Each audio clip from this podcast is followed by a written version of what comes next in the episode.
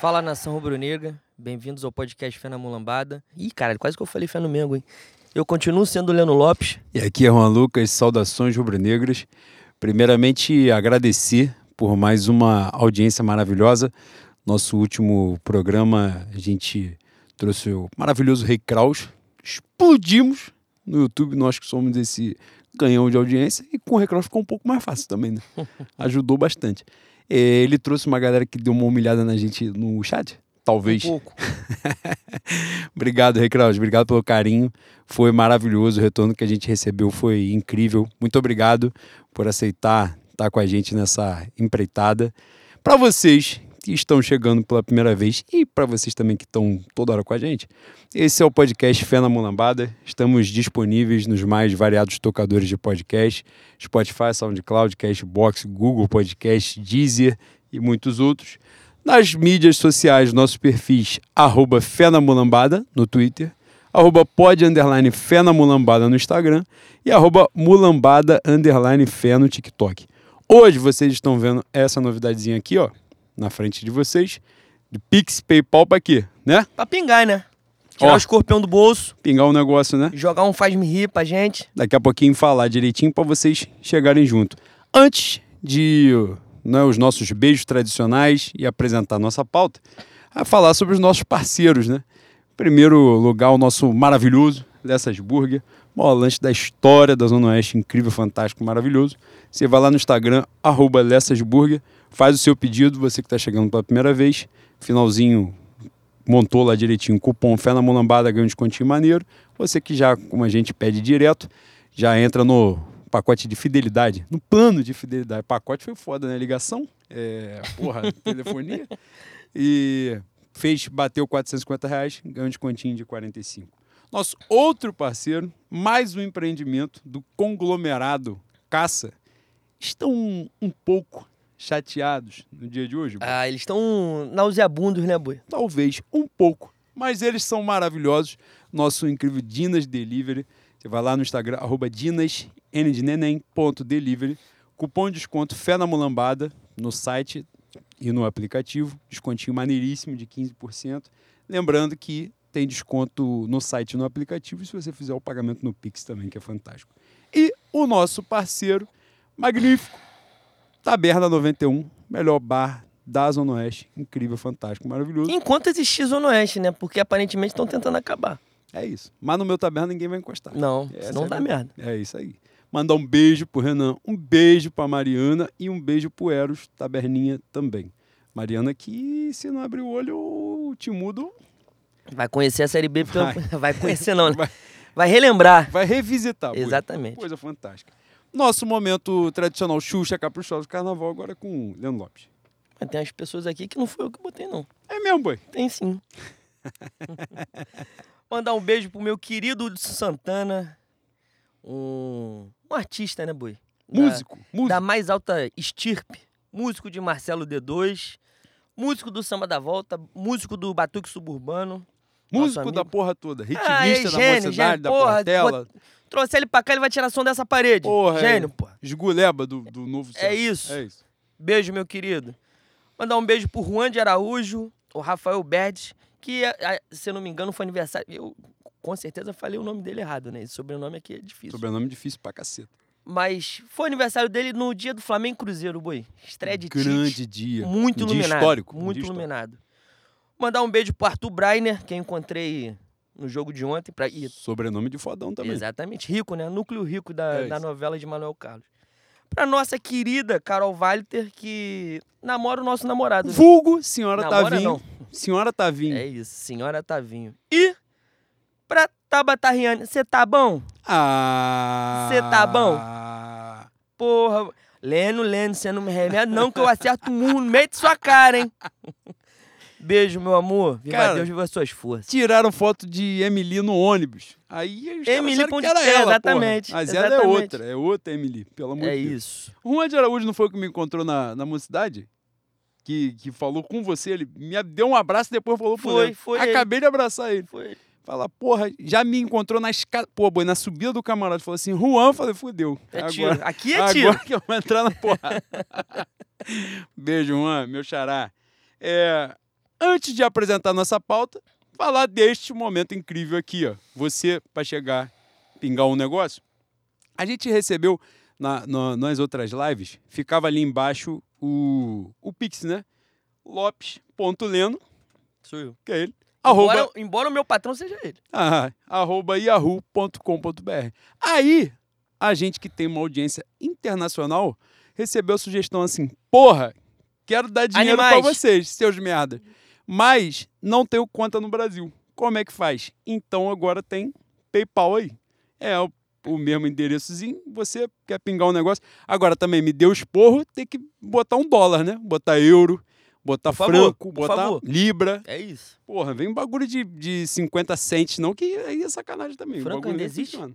Sei lá, pô. Mas se tu tem, falou bota. porque você tem uma cultura vasta É e foda. você né? se embola. Mas às vezes a cultura é desatualizada, que pode É, ser também, né? exatamente. E seguindo, Boi, nossa pauta de hoje, agora, neste momento do ano, né, já sem campeonatos desimportantes, como a, a Taça Libertadores da América, por exemplo, é Não, um não, campeonato não. desimportante, É que ainda está aí para ser finalizado. Tem o Campeonato Brasileiro, estreia de Tite. Falaremos aí do jogo contra o Cruzeiro, em Minas, do clássico de ontem no Maracanã, de mais essa vitória. Essa máquina, né? Já, você que ainda estava tendo dificuldade de, de entender o que ia acontecer, o titismo já está aí. Jogos seguros, sem gol sofrido, goleadas de 1x0, 2x0, 2x0 lamba os beijos. Você se dê por satisfeito. Entendeu? É passeio, 2x0 é passeio. Então, 1x0 e tal, falaremos né, sobre esses dois jogos. Falaremos sobre. Agora demos uma encostada. Estamos chegando no cangote. Primeiro nós estamos no cangote do nosso energético, né? Depois vamos para o cangote do Botafogo de Futebol Regatas.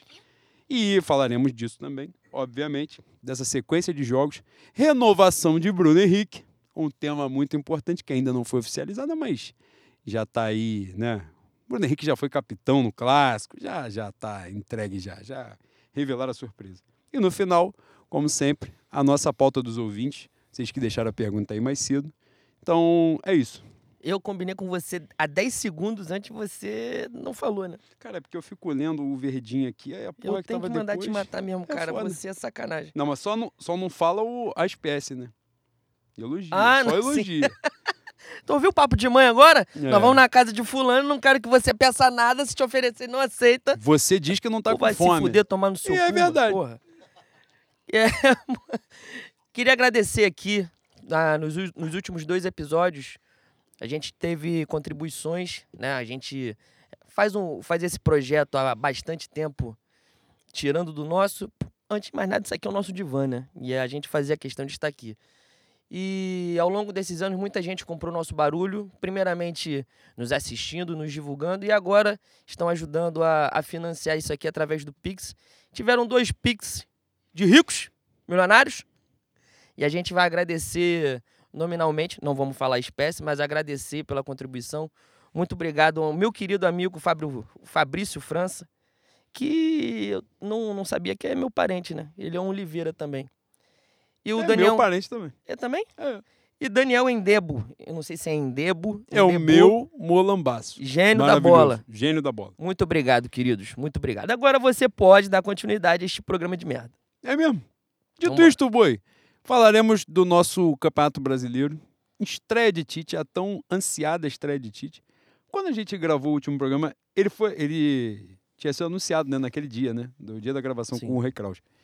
E teve a pausa da data FIFA, né? Para a estreia contra o Cruzeiro do Mineirão. Todo aquele cenário, né, Bui? O Cruzeiro não tinha vencido um jogo no Mineirão na temporada. Não era o Campeonato Brasileiro, na Pô, isso aí- temporada. Isso aí, toda vez que aparece é a cara da merda. Né? estreia de treinador, aquela coisa, né? Mas no final das contas, jogo O Rio correu pro mar. absolutamente tranquilo. 2 a 0 na estreia de Tite. Suas considerações iniciais, Boi, de ver Tite de camisa branca e calça cinza na beira do campo. Pô, dá tesão, né? E a gente começa a chorar por onde sente saudade, né, Bui? Porra, que, que velho maravilhoso, velho gostoso. Ontem ele meteu na coletiva assim, não é o Flamengo, não é o, não é o Flamengo que tem que ter a cara do Tite, é o Tite que tem que ter a cara do Flamengo. Puta que se leva- se levar isso pro viaduto de Madureira, boi, sem ele vai ser enjoado, ele é enjoado. Vai ser enjoado, vai ser brincadeira. Não tem como não se apaixonar, né? Mas você acabou de falar que a gente ganhou sem susto. Teve um susto, né? E se não tivesse um goleiro embaixo das balizas, seria complicado. Aquela bola ali que bate no peito do Ayrton Lucas, se é o Neneca. Porra, Neneca já foi embora, olha que injustiça. Covarde. Se, se fosse o Matheus Cunha, se fosse o Santos, a gente ia passar um, um perrenguezinho ali. Mas, tirando esse lance, um domínio completo, seguro. Um jogo aos moldes do, do nosso, da nossa era, né? Do titismo. Que. Pô, boi, sem sacanagem, meu sonho maior é vencer dessa maneira. Que seja a constante. Eu quero ir pro Maracanã, encher a cara e não lembrar que, que eu estou ali para ver um jogo do Flamengo. Já considerando a vitória, o título. A gente passou por 2000, 2023 com muitas defasagens, principalmente sem a bola, né? Eu acho que o destaque principal dessa, desse início da era Tite é a maneira que o Flamengo se posta sem a bola. Muito bem organizado e com poucos dias de trabalho, né? Muito bem organizado, principalmente na, na bola aérea adversária. E até meio assustador, porque geralmente, né, dizem os entendidos, que é uma das fases mais difíceis de se organizar. E o Tite, em 15 dias, ele conseguiu fazer com que o Flamengo sequer sofresse perigo em, em bola parada. Ontem o meu Verrete conseguiu achar algumas cabeçadas, mas ele é muito diferenciado mesmo nessa. Inclusive, o Tite cita esse o, o próprio, o próprio Verrete, né? Mas nem foi Como... bola parada, né? E não foi bola parada, foi, foi uma pingada durante o jogo. Então, jogo contra o Cruzeiro. jogo contra o Cruzeiro, para além da vitória, serviu também pra gente se deliciar com as homenagens ao nosso querido Ronaldo, né? Caralho. Você acha que o Ronaldo é um traidor da causa? Foi um canalha, foi um canalha.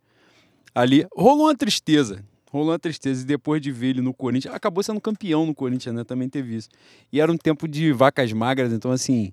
Ele lá ganha um paulista na Copa do Brasil, né? Não é nada exuberante também, mas pra gente, se ele ganhou um carioca na Copa do Brasil, ele tava, porra, feito. Gênio da bola. Mas, assim, eu tenho uma vaga lembrança daquele período. Ele vem aqui pro Flamengo pra, pra treinar, né? Ele tava sem clube, se eu não me engano, ou saindo do Milan. Sim, ele tinha saído. Mas diz ele que o Flamengo nunca o procurou. Ah, isso aí é difícil de é acreditar, é né? Exatamente. Porra, exatamente. o cara tá ali é todo dia ponto. treinando, isso aí também é uma conversa fiada.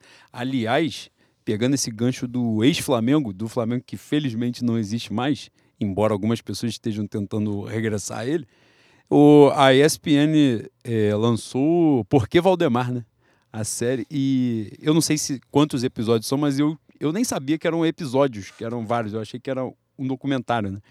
Mas eu vi o primeiro episódio. Cara, que bom que esse Flamengo ficou no passado, né? É um momento assim levemente ridículo, mas é bom da pessoa ver porque é para ela saber como é que funcionava, né? Esse Flamengo que criou muita gente que ainda está aí, né? Mas as pessoas aparentemente esqueceram, né? Algumas não conheceram, né? Então não tem o, o, o cuidado né, com não, esse perigo falando, iminente que está aí. Estou falando de gente da nossa geração que viveu as mesmas porra que a gente ah, tem e isso começa também. a falar assim, eu quero o meu Flamengo de volta. Fala assim, irmão, não é possível não é, não que é você possível. viveu uma realidade paralela. Não é possível. Que o seu Flamengo é muito foda e o meu foi uma merda. Não, é inacreditável. inacreditável. mesmo assim, a gente sempre beliscava alguma coisa, né? Sim, Porque mas vale a pena de ver. Na natureza existe a cadeia alimentar, né? Com certeza, é importante. Que ontem se provou mais uma Exatamente. vez no Maracanã. Mas sobre o... Tava falando sobre o, o Flamengo Cruzeiro, né? A gente ali teve uma coisa eu botei aqui para a gente falar, mas a partir daí a gente pode trabalhar. Aconteceu no jogo contra o Cruzeiro e aconteceu no jogo de ontem, é, e aí sim eu acho que foi o maior cartão de visita do Tite, né? Mexer no time sem fazer substituição, né? O Flamengo, assim como no jogo de ontem, né, contra o Vasco, no jogo contra o Cruzeiro, o Flamengo começa começa perdido. É, eu vi alguns momentos assim, alguns jogadores não estavam entendendo muito bem onde eles estavam, qual a função que eles tinham que cumprir. O Tite faz uma mudança simples, não é de, de uma troca de posicionamento, uma inversão do Gerson com o Everton Ribeiro. E a partir dali acabou o jogo, né? Basicamente acabou o jogo. Tem, o Flamengo perde dois gols antes de, de ter a jogada que o Ayrton Lucas abre o placar. Abriu o placar, o time do Cruzeiro se desesperou, né? E ali poderia ter passado o boi, passado boiada de vez. Logo depois, acho que três minutos, dois minutos depois, tem o um pênalti no Wesley, um pênalti estúpido, que você vê que é um pênalti de nervosismo mesmo do zagueiro. O Wesley tá na linha de fundo, de costa para o meio da área. E o Pedro faz 2 a 0 E aí o segundo tempo foi só pro forma, né, Boi? Foi só para constar, para acabar o jogo. Cruzeiro em nenhum momento ameaçou. Vou ter que ser aqui minimamente covarde com alguém que amo, que é raro eu fazer isso. É raro mesmo. É raro. Se vocês estiverem vendo aí que quiserem gra gravar um clipe dessa raridade, gravem, porque. Cara, o meu lateral megamente. Porra, eu ia falar que eu dele, amo exatamente. demais. No segundo tempo, se ele trabalhasse dentro da inteligência de um ser humano, era 5 a 0 em cima do Cruzeiro. Né? Se aquela cabeça servisse pra alguma coisa. Ele pegou uns três contra-ataques. Tem um em especial que ele vem para um 4 contra 1 e o Gerson ultrapassa assim pelas costas dele, que tinha quatro caras do Flamengo para ele tocar e tinha um cara do Cruzeiro. Ele acertou um do Cruzeiro. O time ficou puto quando ele errou o passe que os caras vão ter que correr aquilo tudo de volta para consertar a merda dele. Ele tem uma característica que eu acho muito engraçado, que quando o lance é, é difícil, ele consegue se sair bem, geralmente. Quando o lance é mu muito fácil, ele entra no nervosismo, eu acho que ele começa a entrar na cobrança de eu tenho que acertar. E na cabeça dele deve passar assim, vou errar, vou errar, vou errar, e ele erra mesmo. E tem espaço, né? E pra tem, passar ideias. exatamente. Então são muitas ideias passando, um pessimismo desgraçado que toma conta dele quando a situação é muito fácil, e ele faz merda. Angustiante. Mas né, nós somos filhos de Xangu e temos um compromisso inadiável com a justiça. Sim. Ele, dentro do que ele pode oferecer em sacrifício aos deuses do futebol, ele tem ido muito bem. Cara, E ontem... meu Tite vai fazer dele o próximo Rodinei. É mesmo. Cara, ontem a gente estava conversando sobre isso, ou hoje, não lembro, no, no grupo do Manifesto. Acho que foi hoje de manhã. E eu tava falando sobre isso, sobre o carinho que eu tenho pelo Wesley, porque é, é- é meio que uma gratidão, vamos dizer assim. Ele era o lateral do Sub-20 e do Sub-20 ele vai sem escala para ser titular do profissional do Flamengo.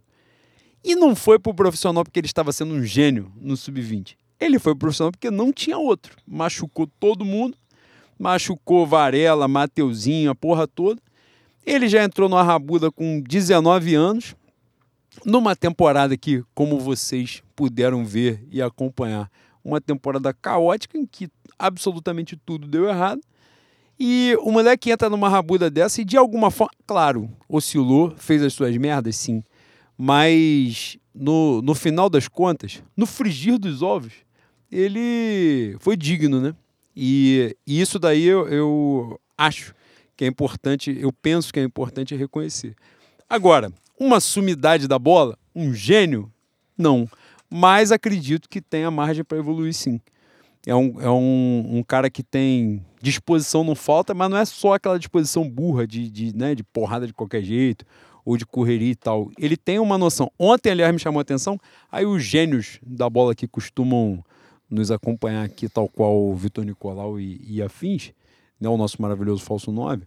Ontem me chamou a atenção que o Wesley, toda hora de bola defensiva do Flamengo, o Wesley fechava. Ele não ficava aberto para acompanhar o ponta do Vasco. Eu sei a razão disso? Não. Mas nitidamente era uma orientação do Tite. A zaga do Flamengo, a linha de zaga do Flamengo fechava e ele fechava junto com o zagueiro, entendeu?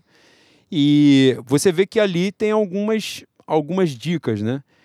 Eu a amostragem é pequena, né? Só dois jogos por enquanto. Mas a gente está conseguindo no jogo contra o Cruzeiro e no jogo contra o Vasco. A gente pôde ver o Ayrton Lucas espetando mais, né? Indo mais para a linha de fundo, voltando aí mais e aí E voltando a ser um ser humano, né, que é importante. que é importante também. Não à toa fez gol contra o Cruzeiro, inclusive. Mas pro Ayrton Lucas espetar, o Wesley segurando. Então, assim, coisas de ajuste, né, Bui? A gente vai falar um pouco mais do Tite é, no próximo ponto. Mas, assim, nesse momento, é um trabalho de ideia, né? Porque, assim, é na conversa, é, conversar com, ajustar posicionamento, coisa ali de imediata, né? Mas não tem como sair uma coisa muito elaborada, né? Sem, sem tempo, né, para treinar. Agora já com com um déficit grande, né? Embora a gente tenha encurtado um pouco a, a desvantagem, mas ainda muito atrás. Então, assim, é difícil, né? de até de você trabalhar mesmo a motivação e tal. Mas tem alguns pontos aí, né? Das, das coisas que aconteceram nos últimos dois jogos que vale a pena. Pro jogo do Cruzeiro, do Vasco, é, a dupla de zaga do Flamengo, Davi Luiz tinha- chegou a fazer gol, né? No jogo contra o Cruzeiro, que, que deram falta. Curiosamente, não deram falta do Tiquinho fazendo a mesma porra no, no, no sábado, mas deixa essa porra pra lá Mas não tinha VAR, né? que eles estão sendo perseguidos, tinha luz, pô. exatamente. É. E aí, nessa parada, Davi Luiz se machucou grande chance de estar tá fora da temporada, né? Desse final de temporada aí, um mês fora, pelo que consta. Provavelmente foi a última partida dele pelo Flamengo. Tem essa chance também. Fabrício Bruno e Léo Pereira, que é a dupla de zaga que, que hoje as pessoas pedem, né? Fabrício, no jogo contra o Cruzeiro, o Fabrício Bruno estava suspenso, né? Entra o Pablo, dá conta do recado ali minimamente. Mas no jogo de ontem, eu até falei isso mais cedo, né? Eu achei que foram os melhores em campo do Flamengo. Não sei qual foi a tua visão no clássico, mas eu achei, claro, né? Gerson meteu o gol, definiu e tal. Mas as atuações de Fabrício Bruno e do Léo Pereira, para mim, foram fundamentais para aquilo que o Flamengo fez. No primeiro tempo, é, ali de 25, 30 minutos até o final, o Flamengo encurrala o Vasco firme, né? Encaixota o Vasco e perde uma, uma série de gols, né? O Arrascaíta perde dois, enfim. O Léo Pereira ali foi fundamental para a pressão que o Flamengo exerceu. O Léo Pereira não dava um balão para frente. Todos ele recuperava do, do, do Vegete, não, do, de quem estava aberto na ponta, não lembro quem era, Gabriel Peck, não sei. Recuperava e devolvia para o Flamengo sair jogando de novo. Foi fundamental naquilo. E no segundo tempo, chamou mais atenção o, o Fabrício Bruno, né? Que anulou mesmo o Vegete, né? A única que o Fabrício Bruno não estava foi a chance mais perigosa do, do Vegete no jogo, né? Que o Ayrton Lucas estava marcando né? na cabeçada. Que é uma defesa do, do Rossi que a bola tinha passado dele já, né? É, ontem eu gostei muito da, da, da, partida do Eric, para além desses dois que você citou. E eu acho que. Eu vim pensando falar desse jogo porque o, o que mais me saltou os olhos no, no jogo de ontem, e eu, nós dois estávamos no, no estádio, foi que o Flamengo em alguns momentos dominou bastante o Vasco, mesmo com só com 15 dias de adenorzismo. E dominou mesmo com partidas, com a partida horrorosa de, do Pedro, do Bruno Henrique. O Arrascaeta começou muito mal, demorou a entrar no jogo.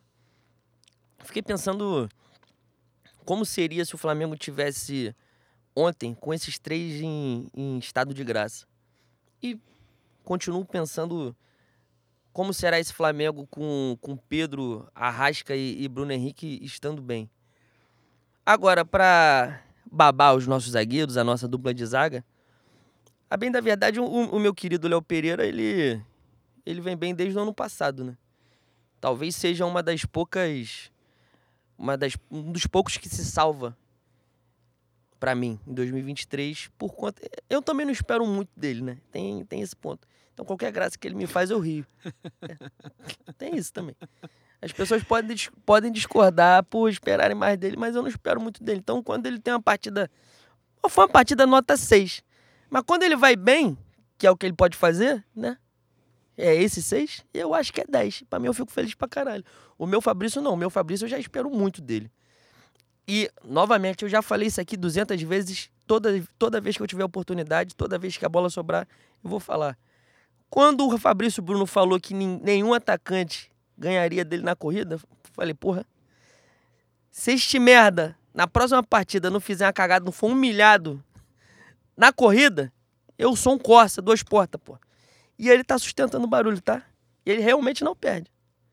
Ontem me deu, uma trancadinha no, né, no butico, porque ele toma um cartão no primeiro tempo e cinco minutos depois ele começa a botar o dedo na cara do Verrete. Falei, ih, vai se perder vai se perder e o banco dele só tem um, né? Que é o Terra Plana. A gente jogaria com 10. E aí ficaria, ficaria um pouco complexo. Você, e tem outra coisa para te passar a palavra. Quando você fala assim para mim, sabendo que eu estive no estádio, pô, fulano, fulano fez isso, fulano fez aquilo. Eu não consigo reconhecer os jogadores do meu time que eu conheço, que eu não enxergo direito. O do Vasco, Pra mim eram 11 malucos vestidos de branco aquela faixa escrota, eu não conseguia descrever ninguém. Não, angustiante. Isso, isso aí eu achei angustiante mesmo. Teve a parada durante a semana, né? Que o, o Pedrosa lá no, no cara a cara disse que o time do Vasco, no final das contas, o Vasco ficou melhor do que o Flamengo, né?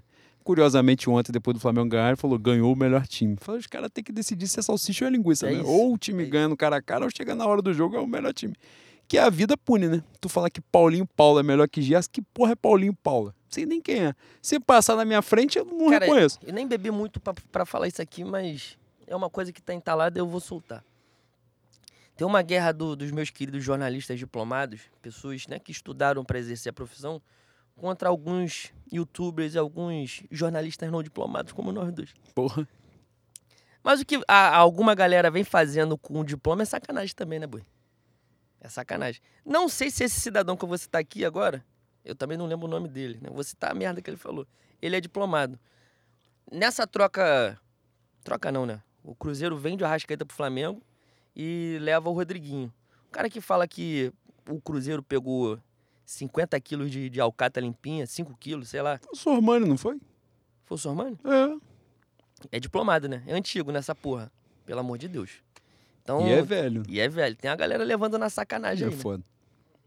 Não, Tá isso aí com limpando, tá limpando a bunda com diploma. É, e, mas nesse ponto aí foi uma parada complicada, né? Porque, cara, eu olhei ali no time do Vasco, vou ser sincero, o goleiro que não tem como tu errar, né? Que o goleiro é um só.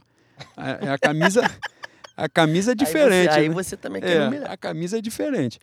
O Medel, que é um, um zagueiro anão, que tá lá também, não- tu não tem como errar, porque ele é menor que todo mundo. E o atacante que faz gol, né? Que também é- você deduz pela posição dele, que ele joga sozinho, tu já. Ah, aquele ali que é o velho. Porque se ele voltar pra marcar no meio campo também, ele se confunde Era nos os- outros, eu já não sei mais quem é os ele. únicos dois que eu conseguia distinguir. Era o e Exatamente. o goleiro. E nessa. E, caralho, agora você, porra, eu ia ser covarde aqui de não citar o nome dele. Do meu lateral esquerdo, Lucas Piton, que ele tava igual o Gulliver, a bola chega nele, ele joga na área de qualquer jeito. No final ele tava cansado, ali na posição que eu tava na leste, o Vasco tava atacando pra esquerda, né? Da, da leste. Ele pegou umas duas, três bolas assim, a meia altura, e ele tentou fatiar, pô, porque ele não sabe fazer. Tal qual o atacante germancano, se tu mandar ele tocar pra trás e ter um derrame, o Lucas Piton, você dominar a bola, ele passa mal. Então a bola veio, ele já dava de qualquer jeito. Ele deu umas três balões lá no banco do Tite, pô. Que o que ele sabe fazer é, pô, dar uma porrada na bola. Ele já tava cansado de cruzar o jogo todo, fez merda já no final. Mas também, justiça seja feita. Jogou pra caceta porque meu lateral Wesley, porra, né? Tava difícil, né? Chegou na, na ponta também, os caras cruzavam. O Wesley tava descobrindo ali naquele momento que ele poderia impedir um cruzamento do adversário, né? Que se ele fica na frente, o cara não cruza. Descobriu o fogo. Puta que o pariu, difícil. Aí joga na área, dá um balão pro outro lado. Meu Ayrton Lucas também tem um problema cognitivo ali de entender onde ele tem que estar, dentro da área. Fudeu, né? Pelo amor de Deus. Mas no geral, boi, assim, o jogo de ontem, é, no Maracanã, o clássico, foi muito mais equilibrado do que o, o jogo contra o Cruzeiro, né? O jogo Sim, contra o Cruzeiro, o Flamengo teve uma vitória absolutamente E eu, acho tranquila. que, e eu acho que foi mais equilibrado porque o Vasco, nesse momento, tá com um preparo físico melhor que o Flamengo. O Vasco consegue imprimir uma intensidade muito grande nesse, nesses moldes agora com o Ramon Dias, né? E talvez seja reflexo do Flamengo estar com o quarto preparador físico na temporada, né?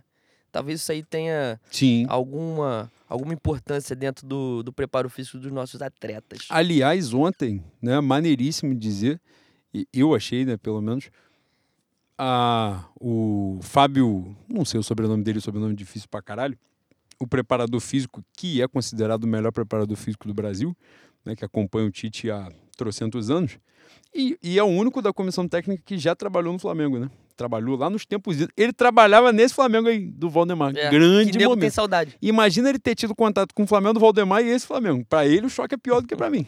É importante. Agora, ele esteve presente na coletiva, né? E me chamou muita atenção. Assim, primeiro, a presença dele ali para fazer alguns esclarecimentos já foi fundamental. Mas um em especial, o do Rodrigo Caio, justiça seja feita, eu acho que ele foi 7-1, né? Essa é a verdade, que ele falou, o Rodrigo Caio está apto. Se tá no banco, tá apto. Porra, e o Tite botou o Pablo é porque ele não tá apto. Não tá apto. É Pô, evidente. E o cara, preparador é- também não vai tirar ele pra merda É, ali na, o, na o coletiva. Querido, o nosso querido Fábio falou que ele está fantástico, que ele, ele é um atleta do futebol. Deve que- ser, deve, Deve ser. ser. Deve estar até crossfiteiro. Ele deve tem que fazer alguma coisa nesse tempo que ele não tá jogando, porra. Deve estar virando pneus, pulando corda. Pular não, que ele se machuca. Mas com o Exatamente. braço dá pra ele. Pô, um bagulho de crossfit que me deixa nervoso. Tu tá andando. Na... Bangu é bom pra você fazer isso. Tu pega cinco candango forte pra caralho, bota todo mundo correndo 8 horas da noite em Bangu. Aí tu vai ver, caralho, assalto e arrastão. não, é crossfit. Porra. Aí toma tiro, vai falar, a mãe vai vir aqui, vai falar, pô, meu filho era isso, meu filho. Vai, seu filho era crossfiteiro, tava envolvido com coisa pesada. Caralho. Porra. Pô, pior que Mas- acontece mesmo, pior que Porra, acontece mesmo. Não dá um susto do caralho? Não, e vem em bloco assim, ó. Vem É? Três, três, três do caralho. E eu com essa mania de, de, de idiota que eu tenho, de andar na rua com fone, eu não ouço, né? Quando eu vejo, eu falo, pô, já deu merda, tá todo mundo correndo, eu tô envolvido. Eu falei, caralho, que porra. Vamos parar com essa porra também. hein? Compra as É, esteiras. Mas, Mas meu, voltando diga. pro meu Rodrigo Caio, cara, passou. Fala aí, Vitor fala aí Pereira. que eu vou encher o copo. Aí enche o meu também, eu quero café. Passou Vitor Pereira, passou São Paulo. O. Agora, meu Adenor. Ele não entra, porra. Ele não. Ai, vai fazer merda. Ele não entra. Então. Eu também não sei se é, uma, é um indicativo. É um pedido da diretoria pra ele não entrar, pra. Não, não sei se tem gatilho também no, no contrato do Rodrigo Caio sobre renovação automática. O Flamengo faz essas merdas de vez em quando, né? Nas negociações. Não sei, não sei. A impressão que eu tenho é que realmente o Rodrigo não tem condição. Cara, levantaram. Levantaram a lebre. A minha, cara, minha jornalista, diplomata, maravilhosa e gênia da bola, que encontrei ontem ao final do jogo, tive esse privilégio, a Bia Zayad, Porra, gênia. tá falando que Rodrigo deve jogar contra o Grêmio. Tu acredita mesmo, Bia? Não. Não, tá Todo certo. respeito. Tá Porra, tu não acredita nisso. Não, não, não vai jogar, pô. É, mas é, tenha, levantaram, o que eu tava falando era isso. Levantaram a lebre, eu adoro isso, que velho que fala essa porra. De, da, daquela questão da lesão, né? No final de contrato, que obrigaria o Flamengo, que se o Rodrigo Caio tivesse uma lesão grave, e aí os, os meus causídicos trabalhistas podem explicar melhor, que não é minha área de atuação, mas se ele tivesse uma lesão grave, o Flamengo se obrigaria a renovar o contrato por igual período, né, do, do, do tempo da recuperação, enfim, não, não sei como é que funciona isso. Mas aconteceu há pouquíssimo tempo, há um ou dois anos, com o Paulinho, né, no Corinthians. Teve uma lesão grave de joelho, se eu não estiver enganado, e o Corinthians teve que, que renovar o contrato, né, do cara que ficou um ano sem jogar, né. No caso do Bruno Henrique, por exemplo, quando ele teve essa lesão de um ano, foi dentro do contrato, né. No caso, ele não poderia acabar o contrato tendo ainda que se recuperar. É isso que, que é o ponto. E dizem que é uma das, das explicações. Aí é, porra, ilação da nossa parte. Mas dizem que é uma das explicações para que ele não, não seja aproveitado, né? O risco de lesão. É, mas o que eu ia falar, Mas ele- o risco de lesão pra ele tá desde o sub-15 do, do São Paulo, pô. Aquele joelho que parece que tá, tá grave de um alien no joelho é um- uma lesão da base do São Paulo. Na verdade, o, a- o padrão dele é não ter saúde. Tem isso também. Porra. Não, é importante. Mas o que eu ia falar, na, na coletiva, na presença do Fábio, é, eu, teve um ponto que me chamou muita atenção e foi muito importante, que se comunica com uma das coisas que você falou, que ele diz que é, a fisiologia do clube, da, a comissão técnica, né, no pós-jogo contra o Cruzeiro, é, identificou que os atletas de maior desgaste daquele dia foram os jogadores de meio para frente, né? Arrascaeta, Bruno Henrique e Pedro.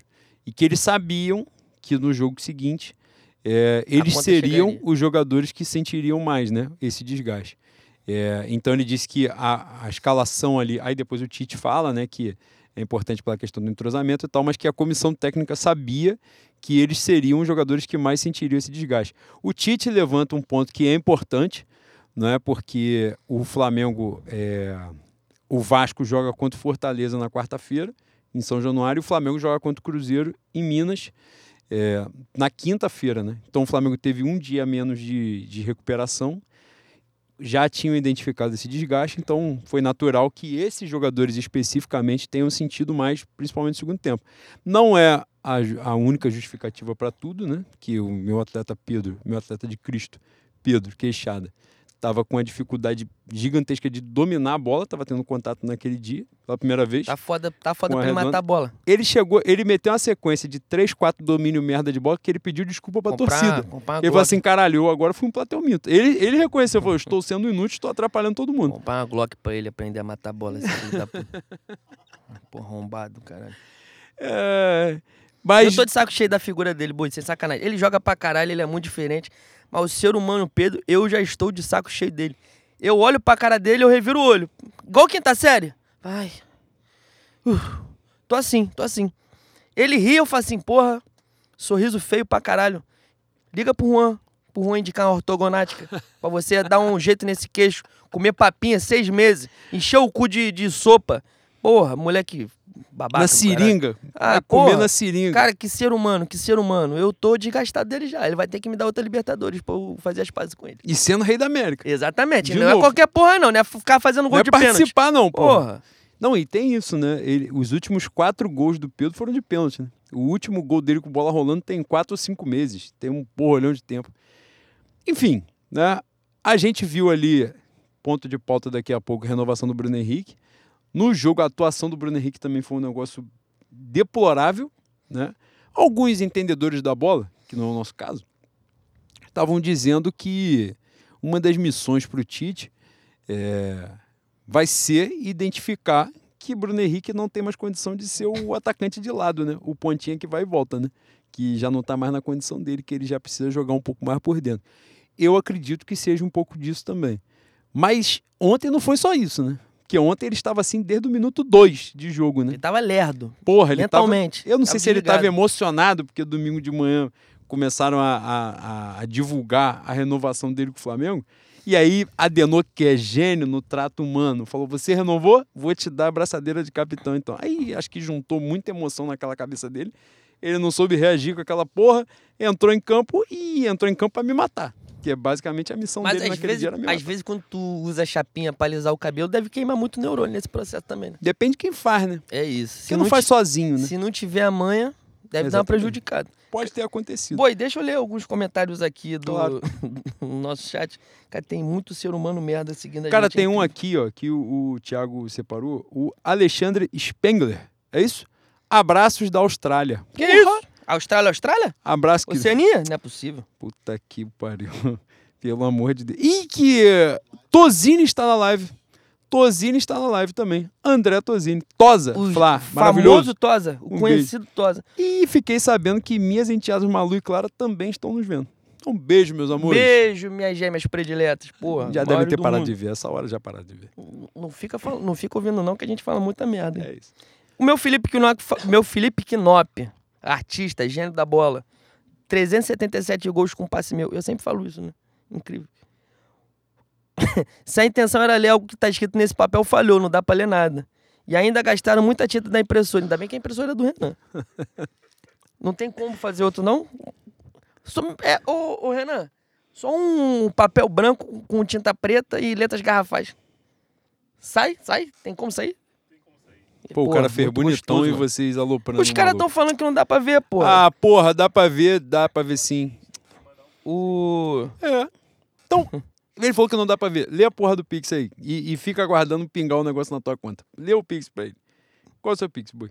Lopes.leno arroba yahoo.com.br. Importante agora. Por favor. Não tava conseguindo ler, tá ouvindo. Ouviu legal? Pinga o negócio então. É, aí eu tinha, tinha separado aqui. Lucas Guzmão. Lucas Guzmão é o Madruguinha? Acabei de me tocar que eu não sei o nome do Madruga. Eu conheço Madruga basicamente há 15 anos. Salve meus bons. Lendo, no final, fale sobre a final da- de samba da mocidade. Ainda com vergonha de falar com o Juan na quadra. É o Madruga mesmo. Porra, isso aqui geralmente a gente faz no final, né? Mas como nós estamos em live, eu, a, a gente tem que melhorar esse diálogo com vocês. Aproveitar já e falar da, dessa final gigantesca da nossa querida mocidade. Ganhou quem tinha que ganhar, né, Bui?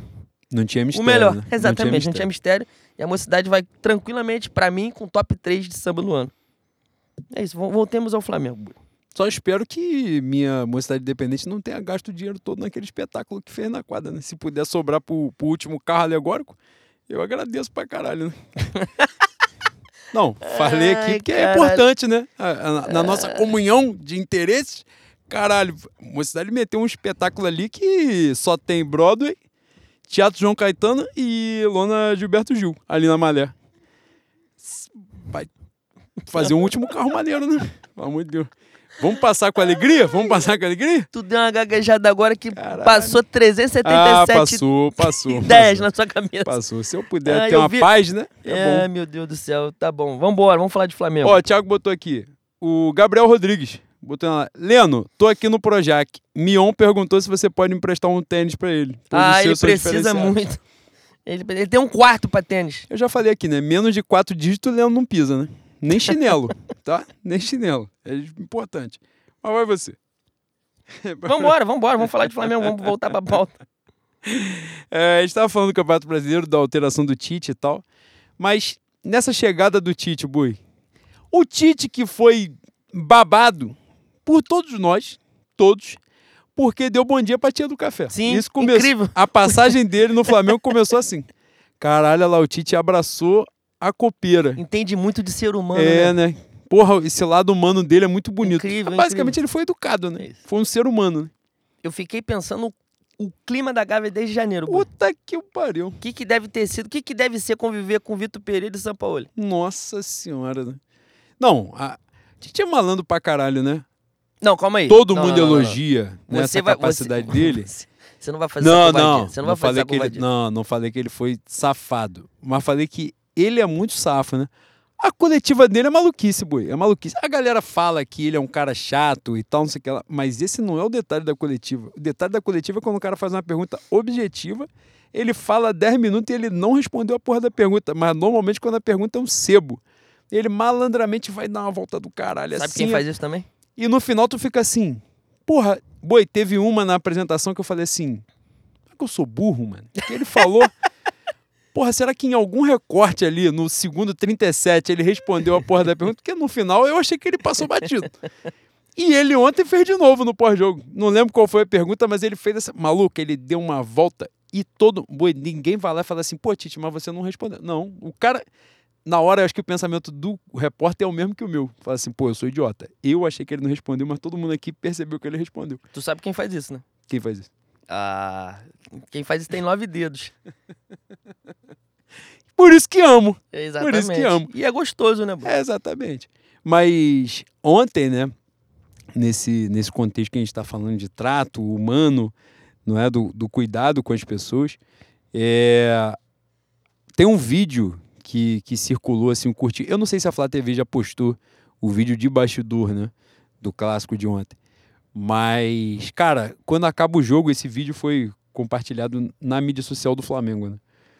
Tu viu a descida da rampa? Não. Quem tá vestido de vermelho e preto, ele saiu abraçando, pô. Todo mundo. Segurança, porra, assessor, jornalista, botou crachá e tá de Flamengo, foda-se, não é Vasco. Na cabeça dele foi isso, tá do nosso lado, não tá do lado deles. Sai abraçando todo mundo, batendo nas costas, do tipo, porra, né? A vitória nossa lá é a vitória de todo mundo aqui. Parece o detalhe, parece a bobeira, a brincadeira e tal. Mas para um ambiente de trabalho, né? A galera vai fechando um propósito, né? O que mais me pega nisso dele é que eu posso estar sendo muito otário, mas não me parece que é algo forçado. Parece que é algo dele mesmo, algo do- do- da maneira que ele enxerga o mundo, da maneira que ele, que ele trata as pessoas. E acredito também que as pessoas vejam naturalidade nessa, nesse- nessas atitudes dele. E aí é fácil você fazer jogador correr por você, né, Boi? Que é a grande característica dele. Para além da, da capacidade tática, do conhecimento de futebol que ele tem, a nível Brasil é disparado melhor, assim, mas muito na frente do segundo, que hoje eu não sei, talvez seja o Diniz, não sei. É, Mas o trato do, do ser humano, você olhar no olho, você tratar todo mundo em pé de igualdade, isso aí com certeza faz uma diferença absurda e deve ser o grande trunfo dele para que os caras corram por ele, né? E, e até essa parada do, do encantador de serpente, né? Como muito se. Se fala pejorativamente. Sim. Mas aí passa por uma parada que é assim, de fato. E eu não gosto porque eu não gosto de cobra. É mesmo. É, aí, porra, começam a lotar os comentários de cobra, eu fico fazendo assim no Twitter. Eu tenho fobia, porra. Você tá rindo por quê? Porra, a gente tá rindo aqui. É, tá tirando de otário, Porra. tá tirando pra merda. Mas isso daí passa normalmente pelos caras que não gostam dele, né? Mas a real é que dá pra você enxergar isso sob, sob outro prisma, né? Sob outra ótica, que é ele deve ser um cara maneiro pra caralho Muito. no dia a dia, né?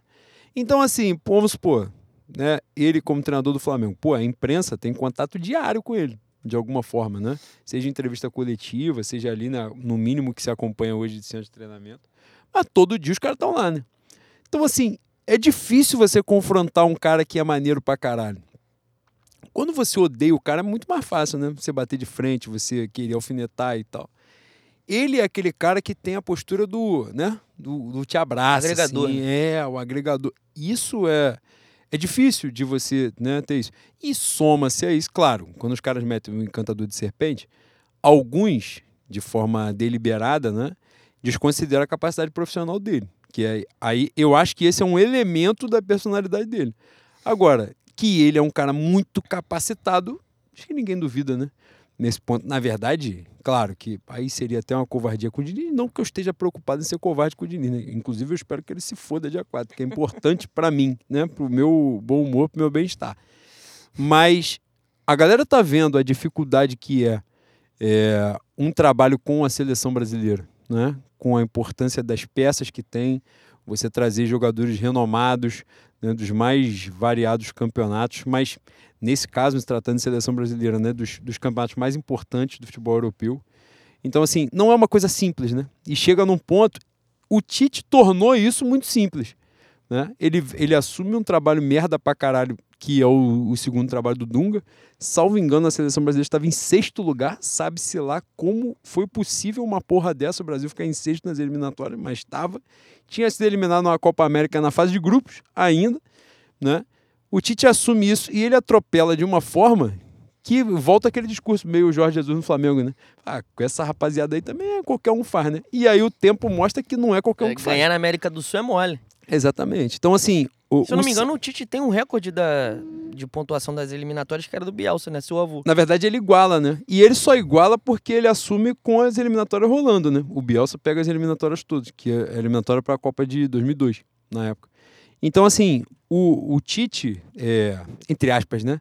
Refém do próprio sucesso, né? De alguma forma. Ele chegou, ele se estabeleceu de uma forma que a exigência sobre ele é uma exigência muito grande, né? Completamente diferente. E eu acho legítima mesmo por, por causa disso, assim. Ele é nitidamente o melhor profissional. De longe, de braçada, por muito. Cara, tô- eu não sei, e aí sim é importante, né? É, também ouvir a sua opinião, porque a gente não conversou sobre isso. Mas até nessas duas vitórias, assim, a sensação das pessoas, a gente brinca com o negócio do 1x0 e tal, não sei o que lá, que é uma covardia no final das contas também, que a carreira dele não se estabeleceu nisso, né? Foi muito pelo contrário. Mas a sensação da torcida é aquela coisa assim meio de, de rir, né? De leveza e tal com o resultado, do tipo, você não vê ninguém acreditando de fato, ah, nós podemos conquistar e tal. Mas você olha no olho de cada um e o olho de cada um é assim, pô, mas ano que vem nós vamos buscar um, por um. Vocês estão fodidos. Quem riu na subida vai chorar na descida. A sensação parece assim. É... Mas muita confiança, né? Unânime, né? Eu, eu consigo ver isso em, praticamente todo mundo. Hum. Até quem não gosta dele. Boi, as pessoas acreditam. Um conhecimento que a humanidade tem há mais de mil anos, o nego tá con- contestando que é que a Terra é redondinha, né? Tem isso. Então, unanimidade não existe. É, talvez tenha me empolgado aqui. Mas você estava falando que, porra, esse ano não dá. Trazer um dado. Você gosta de dado? Você é um, um cara apegado à filosofia PVC? Estatístico? viver? Matemático? Em 2009, nesse período do campeonato, a gente estava a 12 pontos. Agora a gente está a 9. Você, eu tenho certeza, acabou o jogo de ontem, quando você chegou em casa, você foi fazer. Qual é o nome daquele do do negócio? do Simulador. GE? O simulador do GE. Você foi. 35 rodada, boi. Pode anotar. Mediunidade. Não, não não, mediunidade. dá. Vem, pô, Não, não Anote, dá. anote. A gente vai depender do jogo que o meu o arrombado do Landim forçou pra ir pra data FIFA pra gente jogar desfalcado. Pô, gente, isso tava na pauta? Não tava, né? Tá. Porque- Tá ali na frente. Sempre tá na pauta boa. Eu sou, porra, médio. Cara, tá muito gostoso mesmo, não tem jeito.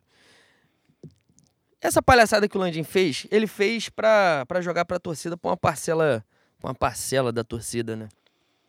Que gosta dessa babaquice de é, inflar a, a rivalidade no ponto mais imbecil possível. Se ele não quisesse que o Fluminense chegasse à, à final da Libertadores, que fosse campeão no Maracanã, ele que, né, Demitir São Paulo. demitisse o São Paulo no jogo do Atlético, quando o preparador deu a- a- na cara dele, fizesse o por onde. Mas se fosse Boca e outro qualquer time, se não tivesse um brasileiro ali, ele não, fa- não faria isso. Ele não faria. O Flamengo poderia ir pro Raulino jogar no mesmo dia. O jogo tava marcado pro dia 4, né? O Flamengo podia ir pro Raulino, Manda pra Cariacica, joga no, no Quiruá em Bangu, Não, joga na o praça. jogo, o jogo Porra. é final, seria final de semana agora. É, seria uma semana antes da Libertadores. É verdade, seria sábado. Porra, bicho, não tem, não, não tem motivo, não tem razão de você fazer essa merda que não seja por uma rivalidade, uma suposta rivalidade estúpida, visando claramente a, é a eleição do ano que vem, né? Que não teria bandeira, aparentemente vai ter também, enfim, mas isso aí é outro, outra pauta. A questão é, a gente está sendo prejudicado por um imbecil, pelo mesmo imbecil que vem nos prejudicando há dois anos, né? vai fazer três anos em 2024. A gente entra na pauta da, da Vai unanimidade. fazer seis, né? Vai fazer. É, o terceiro, Seis ano que é o terceiro do segundo mandato dele, É. né? A gente entra na pauta da unanimidade, tem gente que gosta ainda, né? A gente precisou se fuder em 2023 de cabo a rabo para as pessoas notarem que Marcos Braz, que Landim, que essa rapaziada aí é um cancro. É, é, um- é um link importante de fazer sempre, sempre que a gente tem oportunidade, e eles dão bastante oportunidade de dar porrada neles, para que as pessoas estejam atentas. Tenho certeza absoluta que muita gente não tem acesso a, ao dia a dia da política do Flamengo. Tem essa benção. Né? Isso aí, é- a frase a ignorância é a benção, esse exemplo é o mais perfeito deles. Quando você tem contato com a política do Flamengo, tua paz vai pro caralho. Você tem vontade de fazer. Teu réu primário fica desse tamanho aqui, boi. Tu perde toda a presa que você tem por Fica ele no detalhe. Fica, fica no pelo detalhe. detalhe. Então é importante que as pessoas tenham acesso a esse tipo de informação e, né, se puderem fazer uma força contra esses merdas, eh, vocês vão estar jogando a favor do Flamengo sempre. Cara, e que você estava falando, né, da a importância disso a gente vai falar na. Pode emendar agora, né? Nesse caso, a desvantagem. O, o arrombado do Matheus Borges, Matheus Borges, nossa querida caixa de Vila Isabel, Gênio, ritmista, fantástico. ritmista de Mestre Mug e Mestre Macaco Branco, tá falando que a última vez que eu falei isso deu merda, que foi na época do São Paulo. Tu falou o quê? que a gente seria campeão brasileiro. Ah, mas isso aí, o, papel do, do podcast Fé na Mulambada é ter fé, E, né? e o Lucas Tacitano tá falando que no simulador dele a gente passa na 34 rodada. Mas aí tu é tarado também, né? Maníaco. Também viu o Lúcio Flávio achou que voltou a 2000 e, sei lá, 7, 8, 9. Isaac Medeiros mandou um beijo de Irajá. Irajá é terra de quem? Safado Rossilene. Porra, seu Rossi. Vou repetir. Pra você que não pescou ainda nas outras lives e nos outros programas. Seu Rossi, que agora em 2024 vem no Abre Ala da Portela nu. Vem ele e... No artístico, né, boi? Ele vem pintado. Não, Igual Globeleza. não pode vir todo pelado. Não- a não escola pode. é penalizada. Se você vier balangando assim, perde Não, tapa sexo ponto. Exatamente. e pintado. Que é belo, né? E, e, Se cuida. É, ele é e fantástico. fazendo o grunhido da águia. Que é onde ele vai bem, que é o que ele sabe. E bater na asa aqui, É ó. Caralho, que momento caiu. esse Rossi. Porra. Mas. O que a gente tava falando? Ah, a vantagem que. A desvantagem que caiu para nove pontos nas últimas duas rodadas, né? É. Cara, ô Boi, o que você tá achando desse momento. Porra, eu ia falar desse momento como se fosse um momento específico, né? Mas no caso é um momento geral, um momento histórico. Esse momento chapéu de alumínio do, do meu Botafogo. Mas a, a essência deles é essa, pô. Eles foram diferentes em algum momento disso aí? Pô, meteram. Eles botaram Pô, a o Felipe porra, Neto- o a Felipe luz Neto- apagou, os caras botaram a culpa nos outros, pô. O estádio é deles, pô. Caralho. Mas eles sempre, são, sempre foram isso, boi. É- A essência do Botafogo é essa. E o meu Felipe Neto meteu hoje. Vocês estão sentindo? Alguém sabe? Alguém conversou com o Botafoguense? Porque eu senti essa coisa no Engenhão e ouvi de outras pessoas esse sentimento ruim, essa energia pesada. Botar aquele meme, né, do, do maluco acendendo um incenso assim, é, pra limpar a energia, Ah, é sabendo que a limpa, energia limpa, ruim limpa, sou eu. limpa, é. É isso. É Basicamente incenso, é incenso de Ananda. É, botar aqui o pariu. Foi, sem sacanagem. E tem outra coisa, a, a minha relação com o Botafogo é ser Portela, né? Que é quase a mesma coisa, infelizmente. Caralho, quando é, Só que a Portela já ganhou em algum momento, né? já, foi- é, já teve isso. glórias. Exatamente. Cara, quando eu, eu acordei, eu tava tirando a sonequinha. Quando eu acordei e eu vi o estádio apagar na porrada de dono, eu falei, hum, já vi isso aí. Emularam. Boi, não tem como, não tem como dar certo. Mas Não faltou, faltou um Renato Não tem. ali. Faltou, faltou. Faltou. Leva, leva pra você. Leva pra você. Não, faltou no Não, Botafogo. se você precisar, eu pago Uber. Eu pago. Bota ele no Botafogo. Não, não. Não, No não Botafogo. seja safado, não. No Botafogo. Cara, os cara, e os caras vão fazer agora 432 shows né, no Engenhão. A rapaziada que gastou um dinheiro pra ir ver show já, já vai se preparando. Ai, que estádio de merda. Puta que o pariu. Sabe quem foi a culpa nessa porra? Agora, agora eu vou falar. Igor Trindade tomou banho quente. Vou falar. Tomou, tomou. banho quente. E puxa energia mesmo. Botou o chuveiro no 3, caiu a porra da, da luz do estádio. Ai, quase que eu me. Botou, botou. Eu falei. E falei. ligou o ar-condicionado. E, e falou assim: não, troquei a 220. Não adianta, Porra, vai pro caralho do mesmo beber. jeito. É, pô. Porra, é, é foda. Porra, ó, Tatiane comprou uma máquina de gelo. Porra, ia dar merda. Eu Puxa avisei que ia dar merda. caramba. E Igor banho quente. Porra, sábado com o calor da porra tomando banho quente. Ah, o estádio foi pro caralho, pô. É Tem que, tem que saber dosar. É isso. tem E isso fora aquela, aquela feirinha ali no, no Museu do Trem ali, que fica naquela... Feirinha boa, inclusive, ali no, no Engenhão à noite. Porra, tudo ali, as barraquinhas tudo acesa. Caralho, eu vou lembrar aqui da história... Porra, não, posso falar aqui? Ué, Agora é foda, sendo filmado é pica, né? No Spotify era mais fácil, dava pra cortar. Uma vez, fui desfilar, numa das, das várias vezes que eu, que eu tive esse privilégio de desfilar pela Mocidade Independente para Miguel e voltar transtornado de puto. Aí numa dessa, eu, novo, adolescente, voltando do desfile, caralho, boi, do Caju até Padre Miguel, tudo apagado no Rio de Janeiro. Acabou o Rio de Janeiro. Não acabou a luz, acabou o Rio de Janeiro. Do Caju. Maluco, quando subiu o viaduto de Padre Miguel, a minha Vila Vintém toda acesa. Falei, caralho, isto é o Rio de Janeiro. Aqui é o lugar onde o serviço essencial da população é garantido. administra- administração tio Celso, boi? Se vier como prefeito, arrebenta. Ganha de lavada. Aqui eu vou parar. Aqui eu Não. tenho que parar. O histórico, o histórico. Aqui o dever me cobra, eu tenho que parar.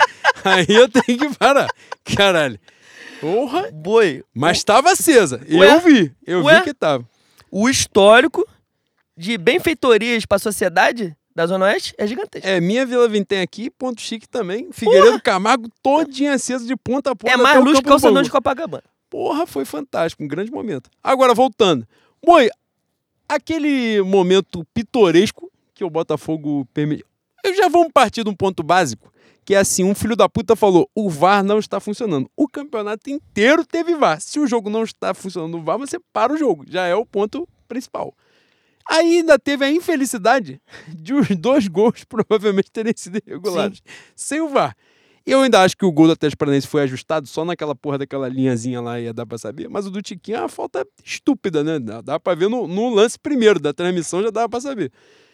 E, cara, os caras entraram. Boi, foi um negócio. Eu não sei se as pessoas que estão nos acompanhando no sábado à noite estavam vendo aquela peleja, suposta peleja.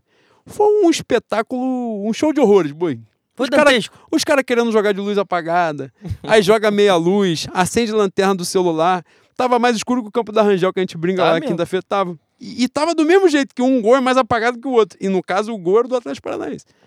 Ah, pô, boi, o goleiro do Atlético quis jogar, o técnico falou assim: não aceita essa porra, não, idiota. Real. A repórter falou que ele deu os porros no goleiro. O goleiro falou assim: ah, não, assim já dá. O técnico não dá, não, para com essa E porra. você que vai sofrer com essa é, porra, animal. burro, idiota. É isso.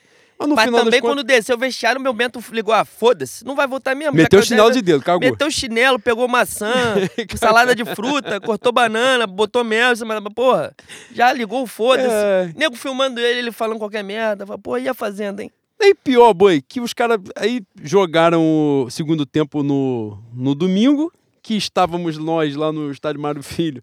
E só tivemos com esse. Porque dentro do Mário Filho a internet funciona, que é uma beleza. Então você Funciona legal pra caralho. descobre dois dias depois o que aconteceu naquele momento ali. E aí os caras, porra, empatou o jogo. Eu tô. O que você acha, para além de, de toda essa totoquice dos caras, mas dessa briga insana que eles estão tendo para jogar contra. Aparentemente agora já não. Já foi de ralo, né? Que a CBF disse que não vai jogar amanhã mesmo. Contra o Fortaleza. Mas eu tava vendo aquilo tudo, eu estava achando aquilo de uma imbecilidade gigantesca, porque o Fortaleza. O Fortaleza joga sábado, não é isso? Jogou Isso. sábado à tarde. O Botafogo jogou sábado, jogou domingo, daí ia viajar para Fortaleza para jogar lá. Ainda que fosse jogar contra os reservas do Fortaleza, que vão disputar a final da Sul-Americana no sábado. Mas, caralho, os caras não tiveram recuperação nenhuma, não tiveram descanso, não tiveram porra nenhuma. E estavam num, num, num fervo de, de querer jogar o jogo na terça-feira. Boi, não vai acontecer, então agora a gente já pode falar trabalhar no campo do imaginário. Fala assim, ia pra lá, ia perder jogo e ia voltar desesperado, botando a culpa até em quem não existia. Coisa fantástica. Cara, é, eu, eu falo aqui há alguns anos já que o clube, ele é um, é um, um- Não um ser vivo, né? Mas ele tem alma. E tem as suas características. Eu acho que isso é coisa. Para além da superstição, que já é a característica que todo mundo conhece do Botafoguense, essa, essa perseguição, eles não conseguem assumir nunca o favoritismo. Nunca, nunca. É uma coisa muito difícil. E com, quando eu vi o Botafogo botando no primeiro turno uma diferença colossal, e a gente passou o primeiro turno todo falando do elefante em cima da árvore, que em algum momento ele vai cair. Eu falei, quando, quando a, a diferença cair para um dígito, eles vão se peidar todo. Porque sempre foi isso, porra. Sempre foi isso. Eu já vi o, times fortes do Botafogo e eles não sabem lidar. e Quando eu falo eles, é o clube, é a torcida, é difícil, pô. Eu ainda tô assustado que eles estão frequentando estádio. Eu acho que a diferença pro, pro Bragantino é É sete. 7. Caiu pra 4, já vai, já vai ter espaço vazio pra caralho lá, como sempre foi. Então, não me surpreende, não me surpreende esse chapéu de alumínio do Botafoguense. Sempre foi isso, pô. A, a diferença é que ninguém ligava, né? Porque era o Botafogo. Um bairro legal pra caceta, bem frequentado, de classe Semi- média alta. Semi bem frequentado, né? Tem É isso mesmo, boi? É Você tem reclamações a fazer do É bairro? foda, é foda. Às vezes é difícil. Mas com muita opção, né? Tem umas personagens que tu vê assim, tu fala, pô, isso aqui é Botafogo. Eu vejo em qualquer lugar e falo, isso aqui é Botafogo. Tá aqui de errado. Volta pra lá. Heterogêneo demais, boi? Dá pra ver, dá pra ver. Tem coisa que dá pra notar. Botafogo, Lapa. Tu reconhece logo. Tu fala assim, Tu isso aqui é da Lapa. Lapa, não. Isso aqui é Lapa, pode ir pra lá. Tu reconhece, tu sabe. Na vivência, tu sabe que. Não, volta pra lá. Mas, aqui, caiu até foda. Isso aqui, isso aqui é Bruna soprando pro meu celular cair. Fiquei falando a parada, ela ficou me dando esporro. Mas, bom, e, e além disso, também, tem- você falou o lance da desvantagem, e tem meu Bragabu atropelando, né? Que o meu Bragabu está o caralho de É asa. o Bragabu de Theo Benjamin que vai ser campeão brasileiro. Vai mesmo. Caralho. Boi, agora. Não, agora. Pô, Theo vai ficar puto? Não vai, Theo não vai ficar puto, não. Theo é nosso. Vai me entender. Vai entender o, o desabafo que eu vou fazer aqui agora. Se o Botafogo bota 15 de vantagem e perde o Brasileiro pro Bragantino, boi, não é, não é que os caras não vão mais a estádio. Não bota mais camisa. A torcida do Botafogo não veste mais a camisa do Botafogo. Se essa porra acontecer esse ano, perder pro Flamengo, os caras vão ficar putos. Vão ser humilhados, vão ser zoados todo dia, mas ele foi zoado a vida toda. Isso é, isso é outra parada, eles sabem lidar. No final das contas, eles sabem lidar. Agora, os caras inventaram um Bragantino campeão do nada, boi. Sair assim uma porra. Aconteceu. Sabe qual é? Cuiabá campeão. Porra, os caras vão morrer, boi. A final do Bragantino, eu tenho certeza que os caras vão, vão tratar. Vão tratar, não, não, já estão cientes. Mas vão chegar no dia. Não, não, tá remarcado ainda, né? Tenho certeza que lá eles vão tratar o jogo contra o Flamengo como uma final. Tenho certeza. Passar do Botafogo é mamão, boi. É mamão. Eles já estão se peidando todo. Tem um bota. Se eu não estiver absurdamente enganado, mas eu lembro de ter ouvido isso ontem. Tem um Botafogo e Bragantino na 34 rodada. Eu não sei se é Que é em quando a gente Botafogo ou passa se é em Bragantino. É mesmo, boi. É. Não, o Flamengo e Bragantino que tá adiado é onde, Thiago? Tu consegue ver pra mim? Se é em Botafogo ou em Bragantino? O, o Flamengo e Bragantino que seria nesse próximo. Segundo o meu Thiago Oliveira, nosso maravilhoso aqui, Botafogo e Bragantino será em Bragantino. Puta, 12 de novembro. Vai, puta que pariu, vai fazer uma vergonha feia pra cacete. Pô, se o Bragantino nesse miolo de semana agora fizer uma graça, que já tem isso, né? Que o Botafogo não joga no meio de semana. Se o Bragantino jogar e ganhar, já corta pra 4. O Botafogo tem um jogo a menos? Tem, mas já caiu pra 4. Já entra em campo nervoso pra jogar. Pegar os caras dia 12, porra, e, e os caras são enjoados, tá? Aí, vê o início de jogo. do- vê o início de jogo. Todo mundo aqui, Flamengo, que está visualizando essa porra, a gente tomou 4x0 dos caras que não sabia nem de onde estava a bola, quem é que estava correndo, quantos tinham em campo. Parecia que tinha uns 32 dos caras correndo, aquela porra. Maluco, o início do jogo dos caras contra o Fluminense. Puta que pariu, mano. O Fluminense ficou, eles não sabiam o que estava acontecendo, boy. E, e outra, meu gênio, Matheus Gonçalves, está jogando para a caceta, tá? Outro erro do, do nosso querido São Paulo, tá? Mas ali, boi. Ah, não, tu não vai defender, não. Não, mas não ali vou o defender, caralho. não. Mas ali o caralho. Mas tu não acha que ele ia ficar comendo banco pra caralho desse monte de jogador merda? E lá pelo menos ele tá jogando? Ele tá jogando, ele não é banco lá também? Ele é titular, pô. É titular? Caralho, vocês viram que eu tô com conhecimento sobre R... Sobre futuro campeão brasileiro. RB Bragantino. Então, Benjamin, Fantástico. humilha ele, por favor. Eu, eu me traumatizei no primeiro turno. Ganhou da gente e riu, tá? Ele riu. O Theo riu, se divertiu. Ele não fez isso, não. Porra, Fez essa caralho, porra, então? você é porra, vale porra nenhuma. Não, não riu, não. Não Claro riu. que riu, se divertiu a beça. Mas ele vai rir muito no final do ano, né? Quando for Vai. campeão brasileiro. Vai, vai pegar um bicho, né? Alguma coisa vai pegar pra ele. Puta que pariu. Vai falar assim, pô, tá vendo aquele lateral lá que tu disse que era uma merda? Fui eu que cacei lá no interior de São Paulo. Falar, pô, Theo, mentira, mentira. Tu não conhecia, não. Te ofereceram, mandaram, fizeram igual o El Tigre Ramírez, mandaram vídeo pra ele com quatro lances e falaram aí, joga pra caralho. Pronto, pode contratar. E aí tu trouxe. Mas, boi, o. O que o povo quer saber? Dá? Ah, dá. Já passamos por coisa pior, né, boi? Eu acabei de falar, 2009 a diferença era 12 pontos nesse período. Porra, 2009 chama muita atenção. É um campeonato atípico, sim. Mas era o Palmeiras de Murici. Caralho. Murici que eu não tenho... Tal qual Rosa Magalhães na Portela e Renato Lage na Portela, eu tenho apreço pelo que fez na casa dos outros, né? Falei assim, porra, que contribuição fantástica pra festa aqui. Me tratou igual merda. Cagou na, na mão, passou na minha cara, cuspiu na minha mãe, desgraçou tudo. Mas, né? Fantástico. E no Palmeiras- aparentemente no Palmeiras ele fez a mesma coisa. Pois é. Pois é. Cara, tu tem noção do que é faltando 10 rodadas, tu ter 12 de frente? E se eu não tiver absurdamente enganado, o Palmeiras termina fora da zona de Libertadores. De- de- na época Sim, não sim, tinha pré-Libertadores, né? Sim, foi quinto, né? O Palmeiras termina em quinto numa magnífica atuação de Jobson no final do campeonato. Tu lembra que o Botafogo, para se salvar do rebaixamento, ganhou. O Palmeiras é a penúltima rodada, São Paulo é a última. Que é o jogo que tá Não, acontecendo. São Paulo perde pra Goiás e Botafogo. Em sequência. Então, ao contrário. São Paulo era penúltima e. Não. Ah, sei lá. Na, na reta final, o Botafogo no Engenhão joga contra São Paulo e Palmeiras. E ganha os dois jogos e, no final das contas, não é rebaixado. Com duas atuações espetaculares do meu atleta Jobson. Que Esse não aí, estava aditivado nesse dia. Desse jeito tava puro. Esse dia ele tava só na agonia pelo, pela comemoração, pela celebração. E aí ele botou pra fuder. Era a alegria genuína dele. Ah, ele, tava, ele já tava assim, ó. Sabe qual é? Igual sexta-feira das 5h15, tu já tá assim, ó. Doido pra bater 5 e meia e voar. Ele já tava, ó. Dá essa porra dessa bola aqui logo. Vai resolver essa merda aqui logo e a gente ir embora pra casa. Foi basicamente isso. Passou o rolo compressor. Mas, porra, 2009 é muito atípico, né? É foda a gente se basear. É que o Flamengo é. É uma Pô, muito desgraçada. Esse né? ditado que o raio não cai duas vezes no mesmo lugar é a maior mentira do universo, né? Cai tanto que, pô, faz cratera. 2020 tá aí. Meu atleta Gabriel Barbosa que caralho. Cara, o campeonato de 2020 ele é subestimado por aquele título com derrota, no final das contas, né? Mas Gabriel Barbosa joga nove rodadas pendurado. E não só não toma amarelo, como faz gol em todos os jogos.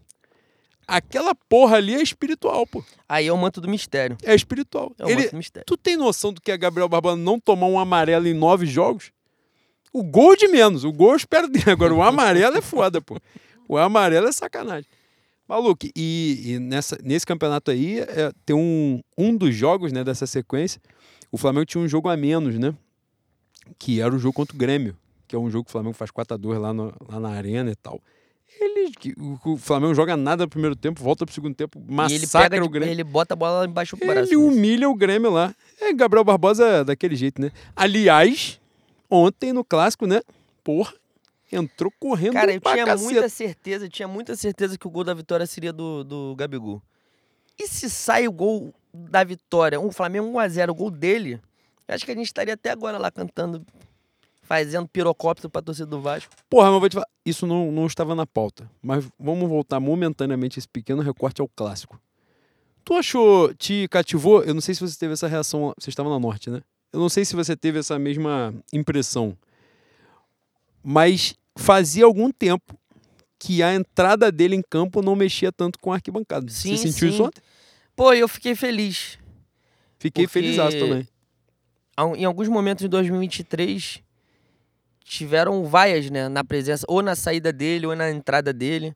Não, não vaias unânimes. Era sempre metade vaia, metade aplausos. Ele, ele está passando por um- uma temporada desgraçada? Sim, mas a temporada desgraçada dele é de 21, 22 gols, né? É. Participação pra caceta em gols. Participou agora com assistência pro Gerson. Então, a gente fala muito da, da questão da gratidão aqui, né? Gratidão ao, ao que o Gabigol fez pelo Flamengo. Eu não entendo, não entendo a, a- quem se diga, quem se diz rubro-negro e persegue o cara. Eu acho que ele tem que ser cobrado. A temporada dele é, é muito abaixo, mesmo, mesmo sendo muito abaixo, né? Como eu acabei de falar, 20 gols, mais de 20 gols, que é um número expressivo para qualquer atacante. Só que eu fiz essa pergunta pro Recraus e eu, eu não consigo entender. Eu não sei se o ódio ao Gabigol é uma coisa genuíno, genuína das pessoas. Eu não sei se é um movimento de manada, eu não sei se é um movimento de manada, né? Puxado por vocês sabem quem. Nosso querido Peruquinha. Que ontem desmereceu, né? Falou, ah, mas ele nem foi tão bem assim. Complicado, não tá, Bui? Complicado. Eu nem vi o que falou, realmente não. Não, eu também não vi, também não vi. Embora meu pai tenha uma relação tóxica comigo às segunda-feiras e, e me obrigue a ver o posse de bola, e consequentemente eu tenha que ouvir este merda, é, hoje eu não prestei atenção, nem, nem vi se, se foi no posse de bola que ele falou, se foi no canal, no canal só dele. Mas é, a- a- essa questão do Gabigol, eu- eu não consigo saber se, se é ódio genuíno, se é o, o que o, né, o Peruquinha faz, se tem participação das duas coisas nesse ódio. Mas é muito doido, pô. É muito doido. Eu não, eu não entra na minha cabeça o cara que te trouxe a maior felicidade da sua vida. Você olhar pra ele e falar assim, pô, você é um merda. Como assim, cara? Como assim? E não é que o Gabigol foi um, um mineiro que fez o gol do, do São Paulo do Mundial. Não é que o Gabigol foi o Gabiru que fez o gol do Mundial do Inter. Não, pô, ele tá sempre lá, ele tá sempre provendo. Ele sempre compareceu. Quando a gente precisou, ele sempre botou o peru na mesa. Pô, sempre pagou conta de luz de casa. Comprou um, um chamito. Sobrava um negocinho, Um Danone. um Danone, um, um sorvete de flocos do Gelarte. Pô, como é que você vai falar que esse maluco é um merda, pô? Quando ele sai da área, ele demonstra certa dificuldade de lidar com o negócio da pelota? Sim. Mas, porra, e daí? E daí? Ele está lá, o- no basquete chama-se jogador clutch, né? O decisivo. O é. decisivo. Caralho, quando, quando a água bate na bunda, todo mundo olha pra ele e fala assim: dá nele que ele tem estrela, que ele é o predestinado, que ele vai guardar. Irmão, então, assim, ele já, já entregou pra caceta pro Flamengo, ele já está na história. Essa discussão aí, se ele é o segundo maior, se ele tá na- no Olimpo do, do clube, aí vocês vira conversa de bar. Mas não tem discussão. Ele é um ídolo histórico do Flamengo, porque ele fez pra caralho. Ele tem duas Libertadores e duas Libertadores onde, onde ele participou ativamente. Ele tem um brasileiro, como você acabou de falar. 2022 ele pega e bota debaixo do braço, pô. 2022 não, 2020. Ele pega e bota debaixo do braço.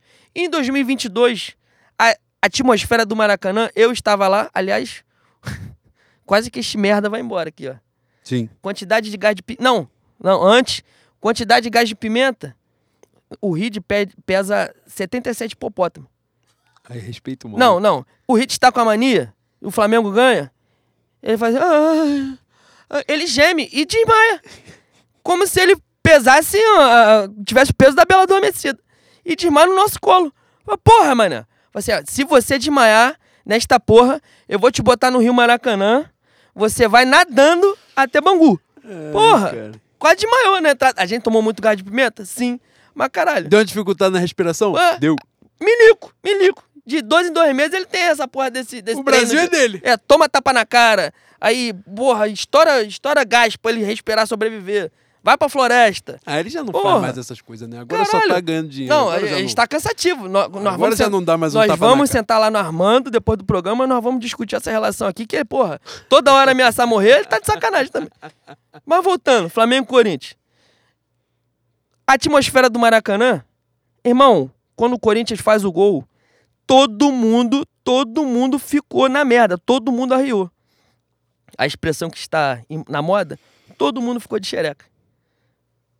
A gente perde o primeiro pênalti, o Corinthians faz, se eu não me engano, né? O Corinthians vai perder o segundo. A parada é, quando o Gabigol faz e vibra da maneira que vibrou, ele mudou a atmosfera, ele mudou o espírito daquela porra. Tá na conta dele também. Se fosse qualquer outro fazendo o que ele fez, não teria o resultado, porque ele é ele. Então, nesse momento a gente tem que ter um pouco de gratidão, tem que abraçar o cara assim. As críticas são necessárias? São. Mas, né? Não é. A vida não é um, um não, é, não é binária, não é 880. Tem N maneiras de você criticar. E o ponto que isso tá, tá, tá virando é perseguição. Acredito que algumas pessoas só vão parar quando o Gabigol botar a camisa de um, de um rival nosso, fazer um gol no Flamengo, meter o, né, o muque. E a gente fica olhando assim, porra, esse cara tava do nosso lado. Esse cara faz parte da minha vida. Não conheço ele. Ele é marrento pra caralho, a convivência com ele também deve ser difícil. Mas a parada é, em 90 minutos, ele, ele já tá na história, ele decidiu pra caceta. É, agora é, um, é o momento da gente ajudar ele. Com um pouco mais de carinho, né? Até nas críticas. Sim, compartilho desse pensamento. Ontem, cara, tem um. Para além do gol, né? Que ele participa do lance do gol, dá uma, faz uma ultrapassagem ali no, no lateral do Vasco que há algum tempo a gente não via ele fazer. Isso foi muito maneiro. Né? Um bolaço ali, uma, uma baita jogada né? do Gerson no Thiago Maia. O Thiago Maia enfia para ele ultrapassar no zagueiro. Sobra pro Gerson, sai o gol. Mas tem um lance no final do jogo que ele vai fazer uma cera na bandeirinha de escanteio a gente estava conversando sobre isso hoje no grupo. E o Medel faz uma falta nele que o juiz não dá, a bola sai lateral. O cara dá lateral pro Vasco. O Medel bate a lateral pro miolo da área pro zagueiro do Vasco. Ele deu um pique para cima do zagueiro que eu cheguei a prender a minha respiração e falei, ele vai ser expulso. Falei, ele vai varrer o zagueiro do Vasco, agora ele vai chutar o cara dentro do gol. E ele teve a decência de não agredir o atleta do Vasco e deixar o cara bicar para frente. E o cara, aliás, quase fez uma merda, que ele deu um balão, o Everton Ribeiro não conseguiu dominar a bola. Mas a gente ia sair de, na cara do gol. Mas, cara, foi muito maneiro, assim. Rapidinho, só claro. fazendo um, um, corte, desculpa te interromper. O, o Alexandre Spengler, o, o, nosso querido amigo que está na, na Austrália, botou aqui, amigos, qual a dificuldade de aceitar que o Gabi não joga tem mais de ano? Precisa ser fã-clube? Você estava falando do Pedro ainda agora, Leandro. Então, a questão do Pedro, eu não entrei em detalhes, eu não, eu não entrei na questão do jogador, entrei na questão da pessoa, né? Dele ficar fazendo beicinho. Acho o Pedro um craque, acho também que ele está passando por um momento ruim. Pedro tem contribuição gigantesca na Libertadores do ano passado, foi rei da América. É, é um cara que, se ele quiser ficar no Flamengo, se ele for mais do grupo, eu, eu perdoo. Eu falei que eu perdoava se ele me desse a Libertadores. É brincadeira. Mas a questão do Gabriel, para mim, é que ano passado, Gabriel abre mão. Isso depois de ser campeão da Libertadores, sendo decisivo na final e no campeonato inteiro. Ser campeão brasileiro. De ser decisivo no Brasileiro de 2020. Já tinha um peso gigantesco no clube. Ele abre mão de ser uma referência pro Pedro jogar. Gabriel perde a posição na Copa do Mundo. Não vai. O Tite diz que as posições eram, difer eram diferentes na cabeça dele, mas porque o meu querido Pedro também, o meu querido Gabigol também abriu mão né, de ser referência para jogar com o Pedro. Deu certo pro Flamengo. Eu falar que não deu certo pro Gabriel é meio bobo da minha parte também, porque o Gabriel foi campeão, né? De alguma maneira pesou na, na carreira dele. Mas o Gabriel não foi pra Copa do Mundo, pô. O Gabriel poderia muito bem falar assim: pô, irmão, eu sou, o Gab, eu sou o Gabigol. Pedro, você joga pra caralho, mas aqui eu mando, pô. Eu não vou abrir mão da minha posição. E ele não fez essa porra. Então, para além do, do, dos dois jogadores que, que são muito acima da média, é, tem a questão também, para mim, e sincericídio, duvido que o Pedro faria isso que o Gabigol fez. Se a gente invertesse as relações, o, o que ambos fizeram pelo clube, se o Pedro fosse o Gabigol, o Pedro não faria essa porra. Então eu acho que o, o a torcida do Flamengo tem sim é, que abraçar um pouco mais. E acredito que o Gabriel, como entrou muito bem ontem, tem a, a capacidade de, de dar a volta por cima, de voltar a jogar muito bem, de ser decisivo. E acho que o Tite tem, tem grande chance de recuperar. O Gerson mesmo, a gente cansou de falar que o Gerson não tinha voltado da França, que o Gerson vinha fazendo atuações ridículas. A gente brincava até em relação ao Space Jam aqui. E o Gerson, depois do jogo do, do, do Morumbi, ele tem sido um dos melhores em campo. Não, calma aí. O Gerson foi convocado jogando nada. Pô. Exatamente. Ele melhorou depois de ser convocado. Que é um. Ele fez o contrário. Exatamente. Que geralmente o cara é convocado e ele Exatamente. piora. Ele melhorou depois que foi convocado. Mas é isso. Mas que você falou sobre, sobre o Gabigol, que eu acho que é sempre um assunto importante, e até pra gente pegar o gancho seguinte, né?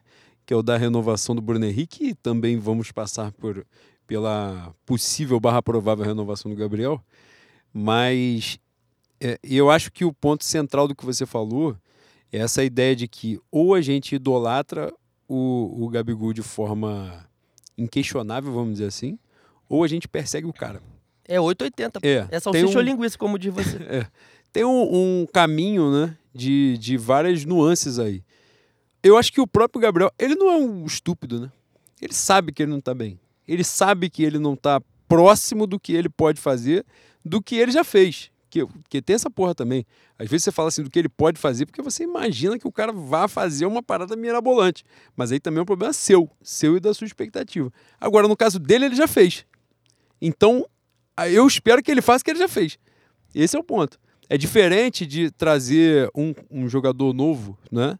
Um Luiz Araújo, um Cebolinha, que seja, o Alan, jogadores que não fizeram nada. Eu, eu espero deles alguma coisa, eu projeto neles alguma parada. Gabigol não. Gabigol, Bruno Henrique, né? Arrascaeta. Então a gente cobra dos caras porque a gente sabe o que esses caras podem oferecer. O Pedro. E ele não é idiota, porra. Ele sabe que ele tá mal. Ele sabe que ele tá pesado. Ele sabe que tecnicamente ele não tá bem. E pesado, quando a gente fala, não é só de, de sobrepeso, é de mobilidade mesmo. Tá mal, tá mal. Não sei se tá com outros problemas, não sei. Mas, de fato, só que ainda assim, numa temporada pavorosa dele, ele é um atacante de 20 gols, porra. E isso daí tem que ser levado em consideração. Porque você olha, pô, o cara de uma forma absurda dessa, para além de tudo que ele já fez, né? Uma forma merda dessa, o cara tá com 20 gols e não faz gol há sei lá quanto tempo. Então, assim, isso é muito doido, pô. É, é- o cara, o, o nível do que ele pode oferecer é muito elevado. O rei, o rei citou muito bem aqui o, o Guerreiro, que foi um cara que, pô, não tem como você comparar no Flamengo Guerreiro e, e Gabigol. Eu acho que nem na carreira, né? Acho Não, que a carreira. a, a temporada mais artilheira do, do Guerreiro é no Flamengo, com 20 gols. Exatamente, é isso. É, é isso por e quando, si só. e quando é o a Guerreiro, e quando o Guerreiro volta do período de suspensão, a torcida do Flamengo só falta, né, se jogar da, da arquibancada no campo. Questões, né, Boi? Não, como, e ali- como e diz na ali- rua, questões. Sim, e ali também tinha um vácuo, né? De, de uma carência por ídolos e tal. E o ídolo tá aí, agora, né? Antigamente tinha carência, agora o ídolo tá posto, né?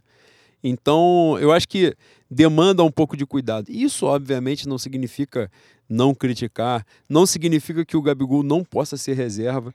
Mais uma vez, a gente está vendo ele ir para reserva e do tipo, vou ter que trabalhar para comer, voltar a jogar. Minha Nabru, sua esposa, tá falando aqui, ó. O Gabigol é tão foda que até jogando mal, a torcida adversária só consegue gritar reserva pra ele.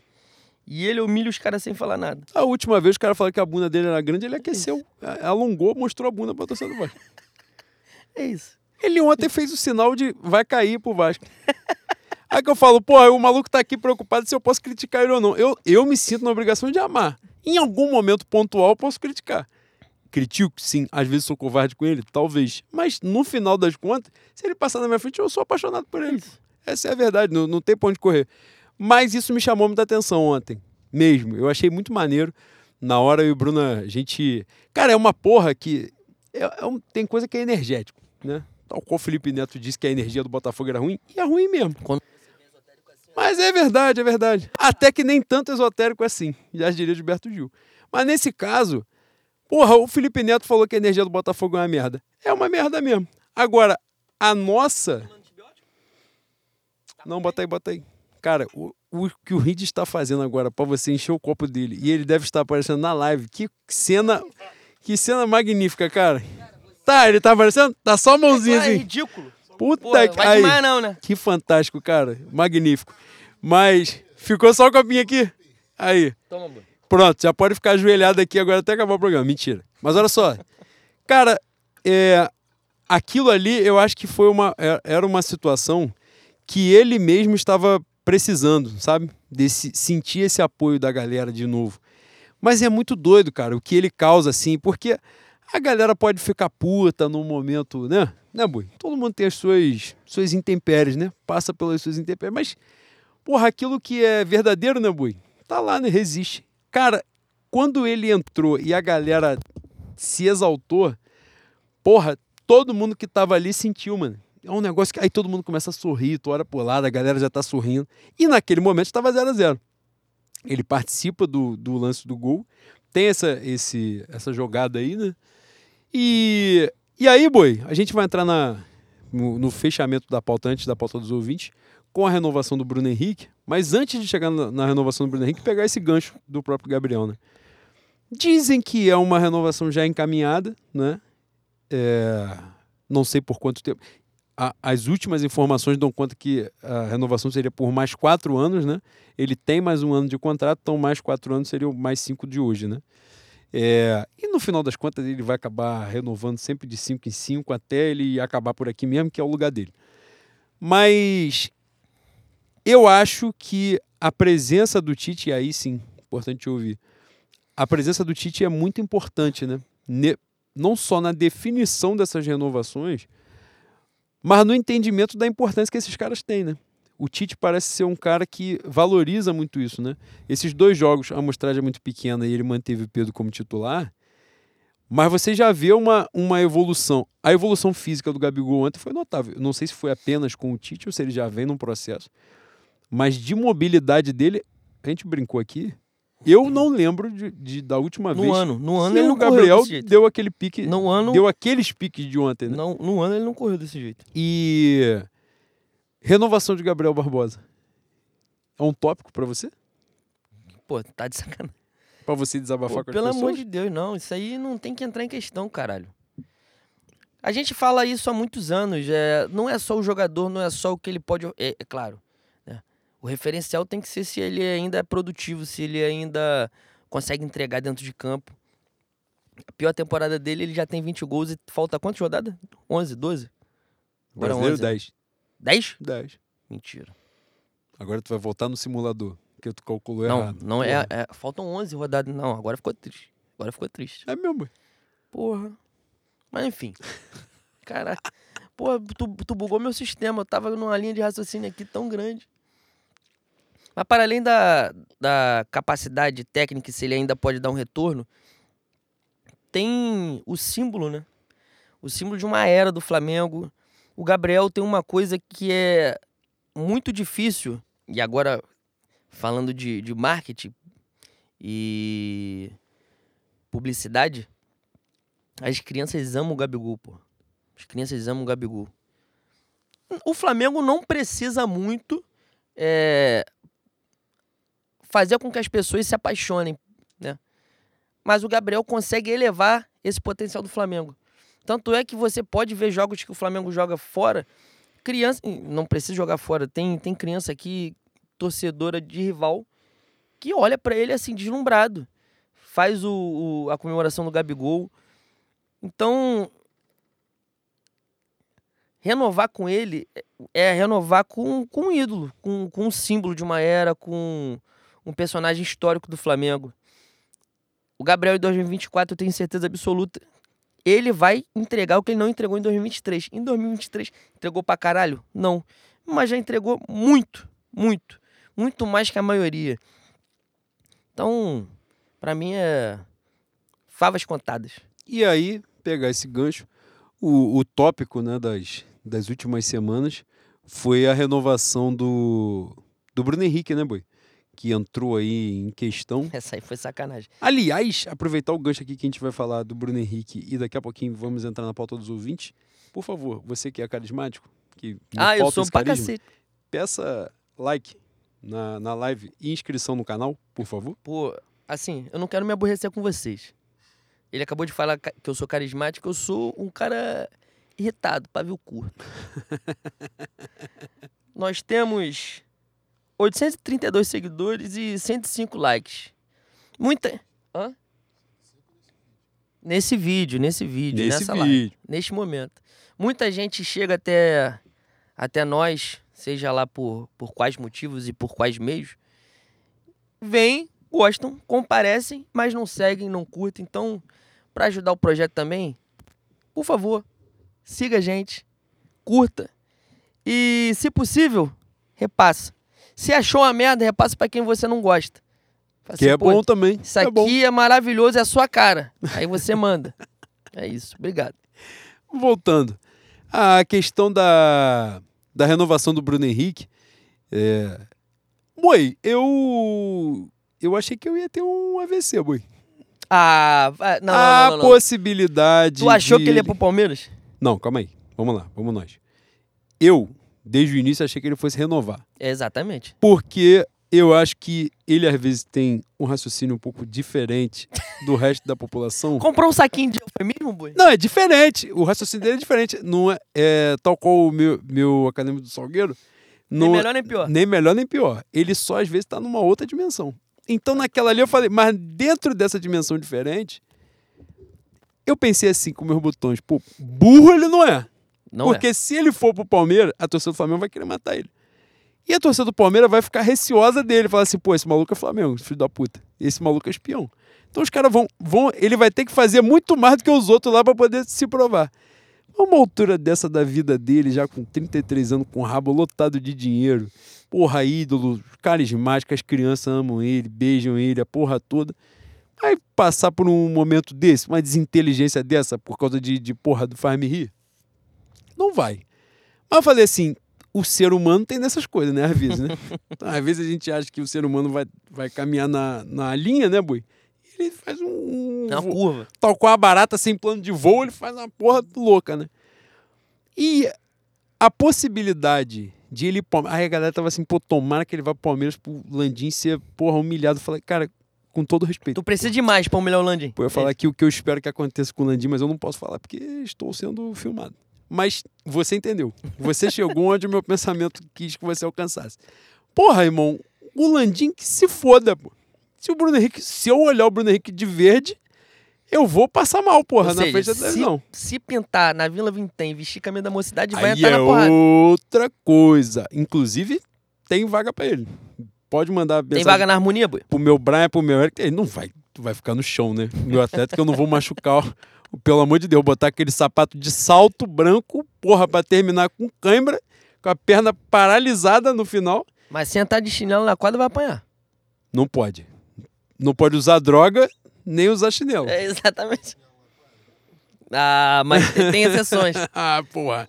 Você não quer se comparar. porra. Mas olha só, voltando. Cara, e, e naquela parada toda, porra, o Flamengo ofereceu um ano de contrato pro cara, aí o cara pediu três. Aí a gente vai se basear naquilo que, né, que a gente tem acesso, que são as informações do- dos setoristas, né? O que é verdade, o que deixa de ser, a gente realmente não sabe. Mas no final das contas, parece que a renovação foi feita nos termos em que ele gostaria de tempo de contrato, de três anos, mas que isso foi feito, a proposta do Flamengo seria de dois anos, né? Mas que para isso ele abriu mão de reajuste salarial e de luvas. E que o Palmeiras teria oferecido mais de 20 milhões só de luvas e um salário maior do que o salário que ele recebe no Flamengo. Vamos trabalhar na sinceridade aqui também? Minha tia Leila despirocou. Porra, mas. Passou uma bandeja, ficou nervosa e também jogou o dinheiro dos aposentados todinho pra cima do Bruno Henrique. Mas meu Bruno Henrique é, é muito. Tu acreditou? Pé da 90, né, tu Boi? acreditou que teve realmente proposta? Teve. Tem a menor dúvida, Boi. Boi, tu viu que, Tenho. que minha tia Leila está fazendo no Palmeiras Pô, nas aí- últimas semanas? Não, você trouxe uma pauta aqui. Renan, o, o tempo ali, por favor. O. Minha tia Leila. Caralho, calma aí. Agora deu uma porrada de merda aqui ao mesmo tempo. Jesus Cristo. Ficou O ao emocionado? vivo, o ao vivo é uma desgraça. Minha tia Leila tá tratando os nossos queridos suínos de uma maneira um pouco desrespeitosa, né, boi? Essa pauta Não aí... que eu me importe, né? Não, Tem não que me também. importe, mas me, me assombra. Me assombra. Ela. Eu vi. Pô, eu, eu espero que vocês façam isso. Vocês que têm Twitter, sigam determinadas pessoas de rivais que vocês vão começar, de alguma maneira, a entrar no mundo dos caras e vocês vão ver como a gente se parece. Como as coisas, no final das contas, todo mundo é a mesma coisa. E eu tive conhecimento sobre o que Leila estava, Leiloca estava fazendo com o Palmeiras através de, de, um, de um totoca desse que eu sigo. E não era meu querido Luan Rebolo, que eu amo demais. Cara, um moleque falou assim, porra, toda vez que a Leila tem oportunidade de, de dar entrevista, de fazer uma coletiva, de alguma maneira ela suprime o escudo, alguma imagem do Palmeiras e realça a marca, né? A Crefisa, a fã. E é verdade. Isso, já, isso aí já é bastante. É uma mensagem não verbal, né? Uma mensagem subliminar igual o, é... As estrelas no Rei Leão. Não. É o Jequiti durante a programação da, assim, do nosso Jequiti. Silvio Santos. Isso já é o bastante. Mas ela não se satisfaz. Ela humilha o Palmeiras. Ela fala que se não fosse a Crefisa... Também, assim... É, é uma verdade conveniente, mas é a verdade. Ela fala que se não fosse a Crefisa, o Palmeiras estaria na segunda divisão. É uma mentira? Não. Deve ser dita? Também não. É esse ponto, é uma verdade inconveniente.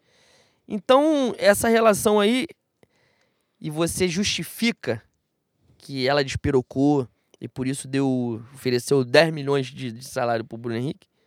Pode ser. Eu não tinha pensado nisso não, e nem tinha feito um link ainda com isso que eu estava até programado para falar hoje e tinha esquecido.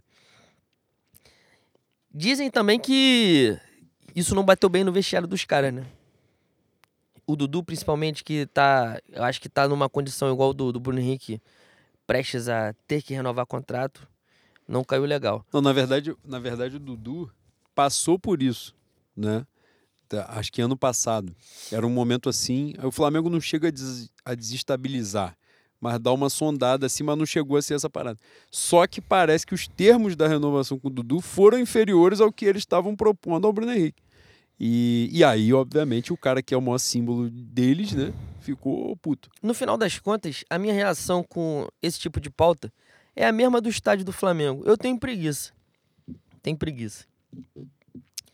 Tenho certeza absoluta que esses jogadores que são históricos do Palmeiras não vão vir jogar no Flamengo, assim como os nossos jogadores históricos não vão pro Palmeiras. Os caras, os caras entendem, o dinheiro é importante, é evidente. Eu não tô aqui tirando a importância do dinheiro, embora todo mundo ali seja milionário, tenha dinheiro para cinco gerações. Mas esses caras entendem o peso de, de você, para além de ter sido jogador profissional, você ser um, um, um ídolo histórico do clube. E assim como nós tivemos a fase de ouro, eu acho que essa é a fase de ouro do Palmeiras, né? Bicampeão da Libertadores, campeão da Copa, da Copa do Brasil, campeão brasileiro. Esses caras estão na história do Palmeiras, talvez como o maior time da história. Então, o Flamengo tá. Não sei se chegou a sondar ou se fez proposta, mas. Alguém lançou semana passada que essas investidas do Palmeiras no Bruno Henrique gerou irritação na Gávea e o Flamengo faria proposta para alguns deles que ainda não renovaram. É, e estão sendo massacrados pela torcida, né? Caralho, outro ponto que eu tinha esquecido de dizer. E outro ponto que conversa com isso que eu acabei de dizer. Vocês, por favor, tenham contato com o universo de outras torcidas. O que a minha torcida do Palmeiras no Twitter tá massacrando o Everton e Rony é sacanagem, tá? E tá tirando pra merda até o Veiga. Tá, porra, só sobrou Dudu E Gustavo Gomes. e Gustavo Gomes. O resto, eles querem reformulação completa. Doideira, tá? Boi dali do viável, dentro do campo do viável, né? Que bagulho de. Para que. Pô, eu amo muito meus, os meus rubro-negrinhos, boi. Eu amo, não tem jeito, não tem jeito. Eu vou falar assim, porra, Rafael Veiga joga onde no Flamengo? Lugar nenhum. Lugar nenhum. No banco. Ele, ele vai fazer o quê? Vai- Nem quando o meu Arrascaeta estiver fazendo bolo e deixar vaga o, o lugar no time, o Rafael Veiga entra. Caralho, Piqueires cabe. É aí que eu ia chegar. Dentro do Meu viável. Alexandre Spengler, o meu australiano. O meu Piquerez tem vaga. Não sei situação de contrato dele, mas é dos caras ali que eu acho que encaixa bonitinho naquilo que o Flamengo precisa. Até porque não sei, porra, quem sou eu para ensinar meu Adenor Leonardo Bach, né? Gênio, Tite, nessa reformulação de elenco, que isso vai entupir de, de jogador ruim do Corinthians nessa porra, eu vou ficar agoniado, vai ser uma merda. Vai vir o Fagner, pra você ficar bem feliz. E eu vou falar que eu nunca critiquei. E eu vou falar assim, não, não vou. Agora, o Flamengo aí, uma das situações, o Piquerez tem a, a importância, porque o Ayrton Lucas não é lateral, né? Ayrton Lucas é ala, né? Aí Exatamente. meter um lateral. Como eu falei aqui, que amo meu Guilherme Arana, acho jogador de bola pra caceta. Mas é outro também do mesmo jeito, né? Assim, vai ter dois caras iguais, não adianta, né? Porque precisou de um outro modelo, os caras não O conseguem maior fazer. expoente disso que a gente teve, que é impo... para quem não acompanha nem o Atlético nem o Palmeiras, e pra visualizar o que você tá dizendo, foi o Trauco, né? Foi uma das batidas na bola mais bonita que eu já vi. Mas a capacidade dele de se posicionar sem a bola é de um musgo. Pena que o futebol precisa de outras facetas Exatamente. que aí realmente ele ficou Enquanto devendo. ele, tá com, enquanto ele está em contato com a bola, ele é craque. Quando ele tá virando o corpo dele pra bater na Sim, bola, sim. ele é gênio É pra bonito, caralho. é bonito. Ele é gênio pra E caralho. bate bem na bola. Bate, bate. Não, não é só o bater. tipo, A bola chega num lugar. dele. Chega, chega. O problema é que, né? Tem 90 minutos de jogo, ele vai passar 89 minutos sem tocar na bola. Aí e ele vai te dar pra- fazendo merda. Exatamente, aí não, não, não dá certo. Trauco que tem a, a grande vivência, que é a estreia, entre aspas, de Reinaldo Rueda, nosso ex-treinador, que, sem ser a estreia dele em campo, foi a primeira vez que ele teve contato com o time do Flamengo, né? Ele vai para a Arena Independência ver o jogo da tribuna. E o Trauco, nesse dia, ele tem a pior atuação de jogador de futebol na história do esporte. É gol contra, expulso, dá porrada, faz merda, toma caneta, balão. Aquele jogo ali, o Rueda já, na- no caderninho, boy, já olhou assim, esse animal ali que joga na lateral esquerda, ó, esse aqui, esse não entra mais. Foi basicamente o que aconteceu. Agora, voltando pra gente finalizar esse tópico das renovações. Renovação do Bruno Henrique, eu acho que não é um- uma divergência entre nós. E a próxima também acho que não será, né? Everton Ribeiro. Acho que. Eu acho que ele tem que meter o, o- outro, Outro boneco. outro boneco. Outro boneco. E essa porra também, Bui, eu não sei se influenciou, mas tá cabeludo pra caralho, né? Exatamente. Mais peso, né, Bu? Pesou, pesou. Tá, tá, tá ficando complicado. Mas, cara, a gente sempre fala da necessidade do Flamengo ter o reserva do Arrascaeta. Alan Patrick. É por isso que a gente tem que torcer pro Inter cair. Caralho, o Inter. O meu Santos Futebol Clube. E pelo menos esperou o Pelé morrer. Não, Pelo aí. menos esperou o O velho morrer. Santos Futebol Clube, na véspera do aniversário de Edson Arantes do Nascimento, meteu uma camisa pra homenagear ele. Tomou sete. É que Pelé, Pelé é um- uma entidade digna. Porque se eu sou Pelé, eu ia amaldiçoar um por um. Igual o Fred Krueger. No, no sonho, eu ia entrar na mente de cada filho da puta que dormisse ali. ó. A camisa que tu botou pra mim, tu tomou sete? Caralho, vai ficar acordado igual cracudo. Cinco dias sem parar. De olho aberto. Na hora que cochilar, eu, ó, brotei. Vou te buscar, filho da puta. Cara, o interessante. Mais uma vez, né? Exaltar, enaltecer o sinal de internet que tem na arquibancada do estádio Mário Filho.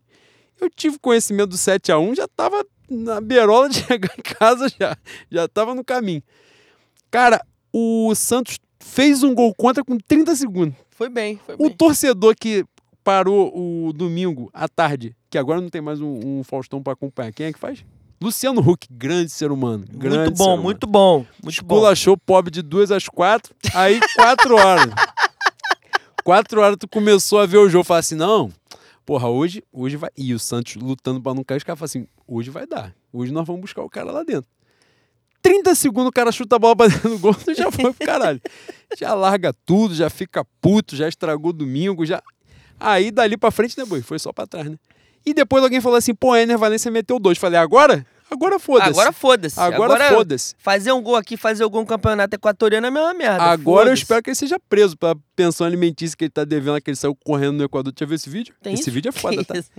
Ele tava jogando um jogo de eliminatória pelo Equador e tinha um mandado de prisão porque ele não pagou pensão. Ele simula uma lesão, os caras saem com ele pelo, pelo túnel, pô. Ele foge. Real, oficial. Esse vídeo é disponível, é fantástico, é fantástico. Esse- aí eu tive que depender deste merda pra tirar o Fluminense da final da Libertadores. Deste filho da puta. Aí fez gol no Grenal, fez dois gols no Santos. Irmão, agora foda-se. Não importa, não interessa. Agora eu espero que você faleça. Vai ser o maior artilha da Série B dos últimos 87 anos. Não, meu Inter não cai mais, não. Agora não cai mais, não. Depois do 7x1, Boi, ó. Tem duas vagas pra disputar, né? Curitiba e América Mineiro já foram pro caralho. É Santos, Vasco, Goiás e Corinthians. Boi, vão sair na porrada até dezembro. cara, é, minha torcida, minha torcida pelo Inter é que o Inter é o que tem mais, mais coisa pra gente tirar, né? É quem tem mais pra perder. E meu Santos perde umas coisas pra gente também. Marco Leonardo e quem? Pô, mas Marco Leonardo, se ele vier, ele é o substituto do Pedro. Então é coisa pra caralho. Se ele vier, é sinal de que o Pedro saiu. O Tem isso. tu tem acesso à internet. triste, que é tu tem triste. acesso à internet. Tu Às sabe, vezes, né? de vez em quando, quando o te permite. serviço, é, o serviço que fornece é uma merda, né? Mas às vezes tem. Aquele das três letras é ruim, né? não mãe? vou falar qual é a Não maqui... vai falar é, não, não mas posso. O que oferece, o que eu posso. chega é diferente, né? Tem isso também. Complicado. Filho da puta. O meu Santos já acabou, boi. É que tá na vertical. Se ficar na horizontal, não levanta mais. Tu acha que caiu? Não, não, não caiu ainda não, porque Edson Arantes foi pra lá do Nosso Senhor, né? Pra, pro lado de Javé. Não, mas olha só, 7x1, o cara recupera o emocional. Porque assim, no ponto corrido, 7x1, porra, 10, 1x0, meia merda. É. Perdeu um jogo, show. Mas assim, o emocional é foda, mano. Como é que tu motiva? Tomou 7, irmão. Porra, no jogo merda. O Inter. de- Tu não pegou o Botafogo no tapetinho quando eles estavam com 98% de aproveitamento. Pegou o Inter, porque não ganhava de ninguém. Fiou 7 na tua sacola. É que motiva os caras a falar, irmão, eu não sei, eu não sei como é que vocês fizeram Não isso. precisa motivar que os caras são vagabundos, né, boi? Provavelmente ninguém sentiu porra nenhuma ali. Ficou triste na hora. Aí chegou na boate, tomou, porra, dois champanhe ficou legal. Dois, dois combos de vodka e já, ah, caralho, é isso, tamo rico. Acho que não vai pegar muito, não. E no final das. Vai disputar até o último segundo o rebaixamento. Acredito que caia também, infelizmente. Infelizmente, porque tem pouco pra perder, que eu estou cagando pro Santos. O, único contato que eu tenho com o Santos é de pensar na saúde da nossa querida Dani, que é Santista. Vai sofrer. Mas já falei pra ela, vai cair, você vai ticar na Série B por dentro, infelizmente, e só vai ter um Marcos Leonardo pra perder. Que é triste. Agora, meu Corinthians caindo, Tite vem com a lista, tá? ah, Vai, não é possível. não vai essa mandar o e-mail e vai, ó. Pode sair, não sei quem, não sei quem, não sei quem, não sei quem. Fausto Vera. É bom. Não, Corinthians tem um maluquinho pra perder. É porque a gente foca nos, nos caras mais velhos, né? Que estão ali expostos, né? Fagner, Cássio, essas porra não. Não, claro não. que não, evidente que não. Tem Bruno Mendes, que aparentemente é o futuro Já Fla. vem. Futuro Fla. Eu não precisa nem cair, já vem. Comum da bola pra caralho. Mas ele habla, ele fala espanhol. Aí dá tesão. E acho que a terra é redonda. Já ganhamos. Já, já subimos de patamar. Já, é. E joga também, também não se machuca no treino. Aí nós Já con- é outra Nós evolução pra conseguimos falar dois malucos só. Tá vendo? É ruim, porra. Tem que ser de três pra lá. O Moscardo. Dizem que, que tem interesse no goleiro reserva, no, no Carlos Miguel, não é isso? Carlos Miguel é o nome? Que é bom, que é bom. Quem ser reserva do Cássio também tá fudido, né? É igual ser, rege- ser reserva do Senna Do no São. Paulo. Esperaram até a morte, até o cara não aguentar. Boa, igual a seleção do Chile, sugando Vidal, Sanches, até a última gota. Falar assim, ó. Quando vocês saírem, fudeu. Vai, vai até a última gota. Aí quando saiu o Senna, entrou quem? Denis. Aí foi pro caralho. não era né? o Bosco reserva? Mas quem entrou foi o Denis. É mesmo. O Bosco se aposentou como eterno reserva do, do Ceni. Que parada. Qual era o nome do cara que era reserva do, do Carlos Germano, no Vasco, na época? Porra, Sérgio era do Palmeiras, esqueci quem É. era o cara.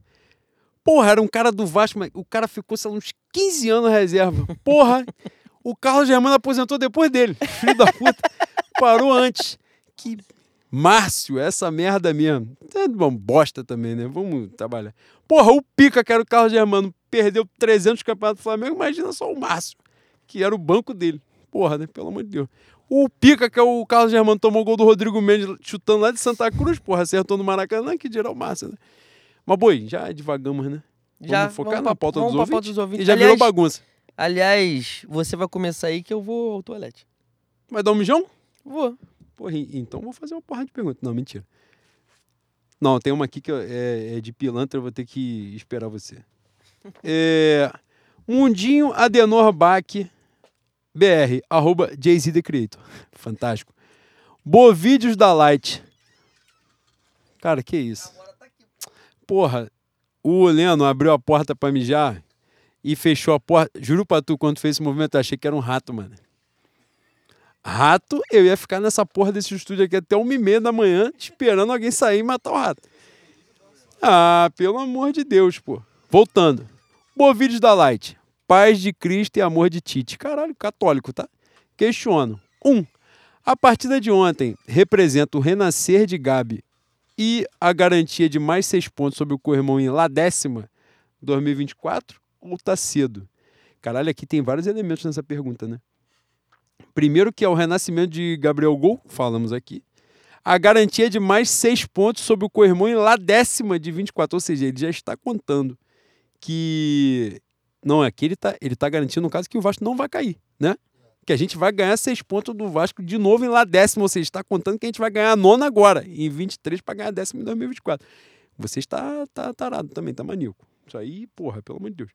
Dois, falta de luz no Engenhão. Autossabotagem ou a Light, a CBF e os reptilianos odeiam o Bota. Cara, ninguém odeia o Botafogo. O Botafogo é. O Botafogo é carismático, né? Ele é inexpressivo. As pessoas ficam rindo dele. Ninguém odeia ele. Mas essa porra aí foi foda, né? A gente já explicou aqui, já deu o diagnóstico, né? Tatiane ligou a maquininha de gelo, Igor botou o chuveiro quente no, no 3. Aí a luz do engenho de dentro foi pro caralho. Mas ridículo, né? O que os caras estão fazendo a gente passar.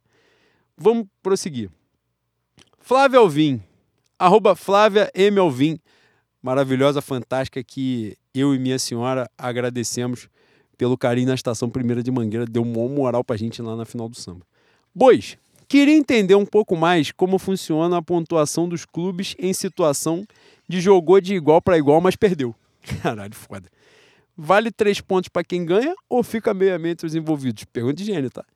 Pergunta de gênio, realmente. Cara, teve um tweet aí da, da minha VasTT que viralizou hoje. Viralizou para ser humilhado, né? Que é a forma correta de Vascaíno viralizar. É, que a pessoa falou que não deu no campo, mas eles massacraram na, na arquibancada. Mas disseram que tinham sido melhores em campo também. Foi melhor em campo e perdeu. E na arquibancada eles foram bons porque eles simplesmente ficaram até o final do jogo. O muro tá baixo pra caralho também, né? As pessoas esperam porra nenhuma deles, eles fazem nada e no final, ainda quer elogio no final. Fala assim, ah, parabéns, você pagou. E Tite, que é covarde, isso aí ele é covarde mesmo, que era safado. Ele não deixou o Flamengo fazer 2 a 0 ele deixou o Vascaíno ficar lá até, Até o final. final, achando que dava pra rolar o gol cagado. Só acreditou que dava pra sair o gol cagado quem não conhece o Tite, né? E quem não conhece também a história de Flamengo e Vasco. Não ia acontecer. E aí os caras ficaram até o final, não aconteceu. Saíram e. Porra, isso é, isso é sacanagem que eu vou falar aqui. Posso falar isso? Vou dar mó merdão. Isso é, isso é Fala, errado não, agora falar, você é vai errado falar. Agora você vai falar. Estávamos saindo da rampa, setor leste. Já, já ticaram um Maracanã, né? Tu sai ali no anel. No setor leste, eu estava no meio do campo. Tem uma rampa da descida. Pô, Bruna deve estar muito puta que eu tô contando essa história agora. Tem uma rampa assim, ó, que só desce o setor sul. No caso, onde estava a torcida do Vasco. E aí, na leste, porra, obviamente, maioria absoluta de rubro-negros. Descendo por ali. As rampas não se misturam na Mas se descida cruzam. se cruzam lá no final. Só que a galera se cruza em outros pontos. Torcida do Flamengo zoando pra caralho. Balançando camisa, fazendo dois, gritando Série B e tal, não sei o que lá. Os caras estavam transtornados de puto. A minha Polícia Militar do Estado do Rio de Janeiro, essa grande instituição, essa fantástica instituição, fez um cordão de isolamento para os vascaínos não se aproximarem do, da mureta, da parada ali. E um vascaíno especificamente tentou a sorte, né, Bui? E hoje esse vídeo viralizou. Ontem eu testemunhei essa cena. Quando eu vi o vídeo hoje, porque testemunhei em meio a várias pessoas filmando. Então não deu pra enxergar direito. Hoje eu pude ver com detalhes. Cara, ele tomou-lhe um porradão por dentro dos colos. Que maluco, botada, tá? Com uma- um maluco que tem um braço do Popeye, tá? E tem um cara que filmou dali na descida da rampa da leste, que o cara que chegou a captar o estalo da porrada, que é o grande momento da porrada. Eu não vi se foi tapa ou se foi soco. Se foi tapa, é papo de humilhação. Boi, eu vou te falar, pelo O- o vídeo tapa- foi antebraço. Foi antebraço? Foi, ele, Porra. deu, ele foi pra dar de soco, mas ele pega o antebraço, o cara É simplesmente sai da melhor, imagem é assim. ó. melhor. Tapa, tapa fere a, a dignidade do homem, né? Tapa é, é covardia. é Tapa é covardia. covardia. Mas foi com o Você antebraço. dá um soco, desmaia o cara, mas não dá um tapa de, tapa de foi- mão aberta, Foi é um uma belíssima porrada. Mas na verdade aqui estou sendo injusto, que eu tô dizendo que foi a PMED, mas foi 1007. Foi sunset. Tapa de mão fechada é soco, né, Bui? É conhecido também esse. Vai, boi. É, você leu o. Flávio Alvim e Jay-Z The Creator. Minha Flávia? Porra, minha Flávia é religião, minha mãe, minha avó. Porra, fantástica no mundo. Flávia Alvim, que em algum momento, quando a gente ficar forte e a gente puder pagar o salário de Flávia Alvim, ela vai trabalhar com a gente. Pra gente ficar mais forte. Pa- Não, aí. Aí a gente vai trazer pra cá Adele, Beyoncé pra falar sobre o Flamengo. A gente vai ficar foda, tá? Ele é pica. E botar a rede aqui de tradução simultânea. Se ele não morrer, se ele não se emocionar um ponto de desmaiar, a gente vai botar ele. Filho da puta. Esse arrombado. Rafa Oliveira. Arroba Rafa Oliveira 80. Bois, temos goleiro? Forte abraço. Ele assina. Rafa. Caralho, primeira vez que eu vejo alguém assinado. Porra, igual minha tia, quando manda mensagem no WhatsApp, minha Muito tia maneiro. bota, beijos, Ângela. Foda, tá? Eu sei que é ela, É ela. mas ela bota. É no- ele mesmo. Tá achando Ele que é botou. Rafa Oliveira no nick. Às e vezes ela acha que é e-mail. assinou. Maneiro. Rafa, pela primeira vez. Pô, isso aí era um, era um tema legal pra falar e eu esqueci também. Eu tô com a cabeça de Covid mesmo. Meu Deus, tô esquecendo tudo. Acho o Rossi um bom goleiro. Ele demonstrou nesses últimos dois jogos. Né? Dois jogos do Tite, o Flamengo não sofreu nenhum gol. Mas eu ainda acho o Rossi é, um cara que não pode ser unanimidade. Ele bate muita roupa. Não sei se essa bateção de roupa dele é falta de ritmo. Mas acredito que ele não tenha tamanho para ser um goleiro sem, sem contestamento. Sem contestação. Né? Então, espero que na, na próxima janela, na janela de janeiro, o Flamengo vá atrás de alguém com o tamanho da posição, né? Se possível, já com, com um nome. Marcelo Groi tá velho já, né? Tá velho. Vai ser meu Carlos Miguel, pô. Que o Tite Pô, eu acabei, gosta. de, eu o acabei de falar gosta. que tem que ser um cara com tamanho, você me vem com Carlos Miguel reserva O cara tem dois de metros de altura, tamanho pra caralho, pô. ele não vai ser pivô do basquete, ele tem que ser goleiro, pô. É, exatamente. O cara é Caralho. bom, porra. Você não acompanha, você, você não sabia nem que o Matheus Gonçalves era titular do Bragantino, que vai ser Boi, campeão brasileiro. Eu não posso acompanhar um cara que não joga. Porra, você vai no amor de Parque São. João vê, vê treino? É isso? Você tá acompanhando live do Corinthians, você tem informante dentro? Como é que você sabe que ele é bom? Você não tem amigos corintianos que ficam elogiando o atleta todos os dias? Eles elogiaram o Gil a vida inteira, o Fagner, pô. Caralho. Pô, tu confia na palavra de butico, na palavra de maloca, é isso mesmo? Ai, Vai tomar caralho, porra, pelo amor de Deus, que cara. Vamos nós. PCL, arroba PCL, underline 1991. Queridíssimos bois. Oi. O mandatário Adolf Landim, fantástico, Caralho. decidiu passar um recibo do tamanho de um bonde e atrapalhar o jogo do Fluminense com boca e no fim fudeu o Flamengo. O que falta pra esse palhaço fazer cosplay de morcego? Cara, Porra, esse cosplay de morcego vocês aprenderam, não era pra vocês aprenderem. eu gostaria que faltasse pouco, né? Mas aparentemente não. Aparentemente o o terreno é, é amplo e baldio, pronto para ser né, ocupado por ele, e ele insiste, né, em ocupar cada pedaço. Puta que o pariu. Tirou a gente podendo jogar um jogo em outro estádio com torcida maneira, legal, prestigiar outra praça, para jogar contra o Bragantino na data FIFA desfalcado. Eu não vejo a hora do pai do chão abraçar, mano. Exatamente. Rafael Oliveira, arroba Rafa Oliveira 7. É outro Rafa Oliveira. Importante que se diga. Porra. Meu adenor está com aproveitamento melhor que meu velho português. E quem não está titizado é maluco. 100% de aproveitamento, zero gol. Não foi uma pergunta, foi uma afirmação, então eu buscarei outra aqui. Vitor Baetas, gostoso, maravilhoso e jornalista do samba, tá? Da imprensa. Do meu carnavalize. E o maior consumidor de Coca-Cola da história do planeta. E não bebe, tá? Um álcool. Isso que é doideira, isso é maluquice. Eu espero que ele não beba, que mesmo não bebendo, ele já tá acelerado. Caralho. Catedráticos Bois. Olá, olá. Oi. Primeiro de tudo, Juan falou de mim no penúltimo episódio, mas foi o Maracanã do Samba na final da Estrela Guia e tu precisava ver a marra do homem ao entrar a quadra. Que parada. Segundo, quem ganhou da gente, ganhou. Quem não ganhou, não ganha mais. Fé. Ele iria terminar com a afirmação, trouxe a pergunta pra gente, que é uma pergunta retórica e você já, né, já tinha dito. Sim, exatamente. Agora, vou, vou me defender da injustiça, né? Eu entrei ali num momento de concentração, né? Sim. É a mesma concentração do Laíla nos últimos 40 anos que ele teve encarnado na Terra. Laíla foi ele lá no, no Merck, dando esporro nas crianças. Falando, sabe qual é a reação química que faz essa porra? Deu um porradão no, no- na caixa de bomba, sei lá que porra que era. a criança ali já foi pro caralho. Cara, já começou vou- a estudar história. vou falar- vou- Química falou, sou burro. Vocês têm, vocês têm que acompanhar um samba com o Vitor Baetas. Quando ele começa a marcar na palma da mão, maluco, dá pra escutar o tapa que ele tá dando, palma contra palma, a três quarteirões. Assim, Baetas, vou falar, vou falar baixinho aqui pra você, ó. Se tu for transar, te pedindo pra dar porrada, e você der uma mãozada nessa, tu vai parar na delegacia. Tu vai desmaiar a pessoa. Não faça isso. Aí, Ei, mãozada. Tá bom de parar sabendo na arquibancada do Flamengo, mano. Que vagabundo Porra. tem que contar de primeiro grau com palma ali. Não, não. isso- Nunca bateu um parabéns, Boi, filho na, da boi, puta. na moral, se não tiver surdo, pode botar só o Baetas marcando que vai dar pra escutar. Ele vai acertar. Ele vai acertar. Baetas, pelo amor de Deus, hein? Aliás, Veja aqui bem. falei de arquibancada do Clube de Regado do Flamengo. Não falamos ao longo do programa, mas fundamental o elogio, né, Bui? Depois da covardia que fizeram com as organizadas do Flamengo, num clássico, coincidentemente, tiraram todas as organizadas, menos uma, que foi o que teve a genialidade de mandar a porra do ofício pro Bé pra dizer que ia viajar. E, ti- e tiraram por porra nenhuma. Isso é motivo, caralho. É um bando de babaquice, Porra, né? De eu- covarde. Tiraram as organizadas, os instrumentos e as bandeiras organizadas num clássico. E a Urubuzada teve uma mescla ali com a Nação 12 no. Infiltrado, né, Bui? Os caras estavam Por ali. baixo dos Os panos. caras né? estavam ali. Arquibancada ontem botou para fuder, tá?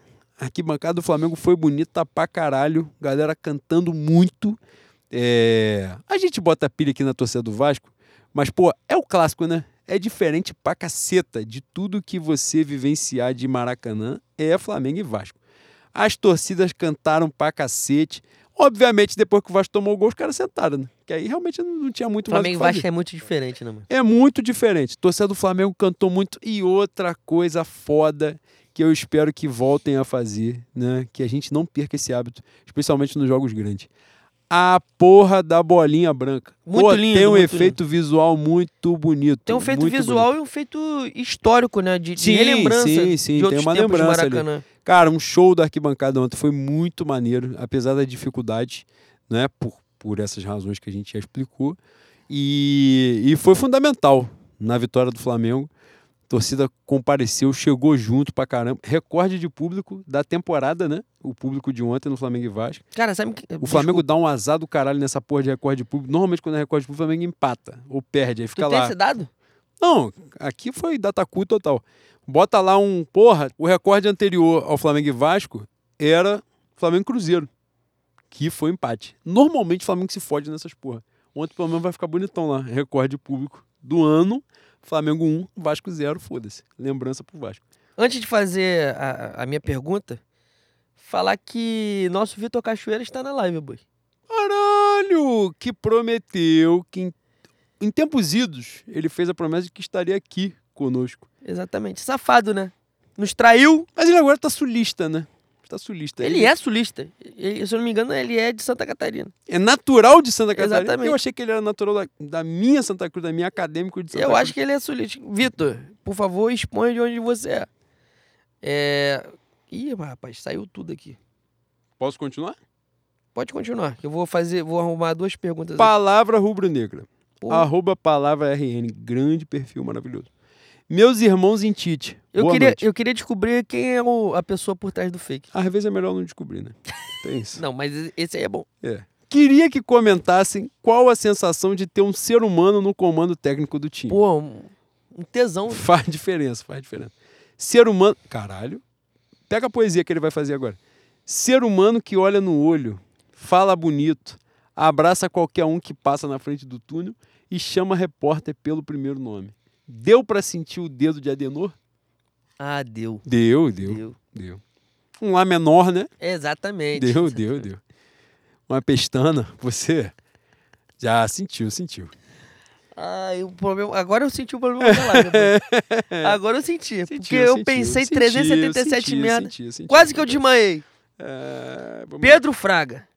Bovinos espirituais. O que acham da alegação do botafoguense Felipe Neto de que algo ruim pairava sobre o engenhão do sábado?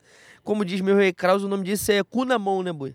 O nome disso é Botafogo, né? Já E falei, a Botafogo, energia ruim do Botafogo é o exatamente. próprio Botafogo. Forças do Umbral agem contra a estrela solitária? É, preconce... é preconceito religioso de saber que Exu corta para o certo? Ou já é o cheiro de peito do vice do Bragantino? Caralho, que pergunta Ambas respostas poética, né? cumprem, né? o, a, a pergunta. E Exu é Flamengo eu também sou, né, Boi? Com certeza. Isso aí é fundamental. João Vitor. Minha. Como é que é? Cacilda. É Cacilda de Assis, né? Isso. Cacilda de Assis. Exu é Flamengo. Grande Martinha. Eu também Grande Martinha. João Vitor, arroba João Bahia TKD. Boa tarde. Boa tarde, proletários das Laranjeiras. Que parada, hein, boi? Os pioneiros em ser pioneiros são pioneiros em ser freguês? Seremos. Tá confiante. Cara, esse pioneiros em ser pioneiros foi uma gracinha que eu fiz. E em algum momento você cancelado, né, boi? Que eu falei que é o Wakanda, a Wakanda da colina, Pô, Picha ser Lusitana. cancelado é o de menos, né? Mas aí é só silenciar também. Exatamente. Cancelado é a bananada, boy. É, Mas essa, essa parada do proletário da Laranjeiras toca num ponto que me incomoda muito, que é a maneira que as pessoas tratam a história dos clubes, que evidentemente o futebol não está suspenso na história da cidade, na história do país, é uma coisa atrelada ao tempo e de uns tempos para cá isso quem começou foi o Vasco, né, com a questão da resposta histórica com aquele time que era majoritariamente negro, que foi campeão carioca, se eu não me engano, em 24. E a grande, a grande questão para mim em relação a isso é tratar a história primeiro como fato, depois a, a significação que você dá ao fato, né? O fato é, o Vasco foi um campeão com um time majoritariamente preto. Foi o primeiro? O primeiro a ser campeão, né? Se eu não me engano, o Bangu já tinha um time majo- majoritariamente negro. E você romantizar essa situação achando que português na década de 20 teria consciência racial que hoje nem brasileiro nem português tem, é complicado, né? A questão ali era muito mais desportiva do que racial. Muito mais não, era só desportiva. Não tinha envolvimento nenhum de consciência racial, não tinha ideal nenhum de equidade ali. E agora vem essa romantização do nosso querido Fluminense. Nosso querido Fluminense não, porque não foi uma questão institucional, né? Foi um, Achei que tu ia falar nosso querido Fluminense, não, porque não é querido. E não é mesmo, né? Não é Que querido. se eu não me engano, foi o patrocinador, né? É, eu acho que tava no mosaico, né? O mosaico em homenagem ao Cartola, no verso da, Sim, mas da não foi. cartolina lá tava escrito, né? Eu acho que não foi do Fluminense, foi do patrocinador, alguém que bancou. é, Ah, se dos caras. misturou é a mesma merda. A parada é. é, Tem um clube que na década de, de, de 20, na década de 30, se eu não me engano, através de José Carlos Padilha, José Basto Padilha, é, entendeu a importância de abrir as portas pro povo, que o povo se reconheceu. Eu sou de 94, Juan é de 91, né, boi? A gente cresceu na mesma geração e aqui no Rio de Janeiro, pelo menos, todo mundo chamava a gente de mulambo, de sem dente. Enfim, torcida de feio. Quem torce pro Flamengo é isso, quem torce pro Flamengo é aquilo, sem casa, sem teto. Time de bandido. É, é, o, né?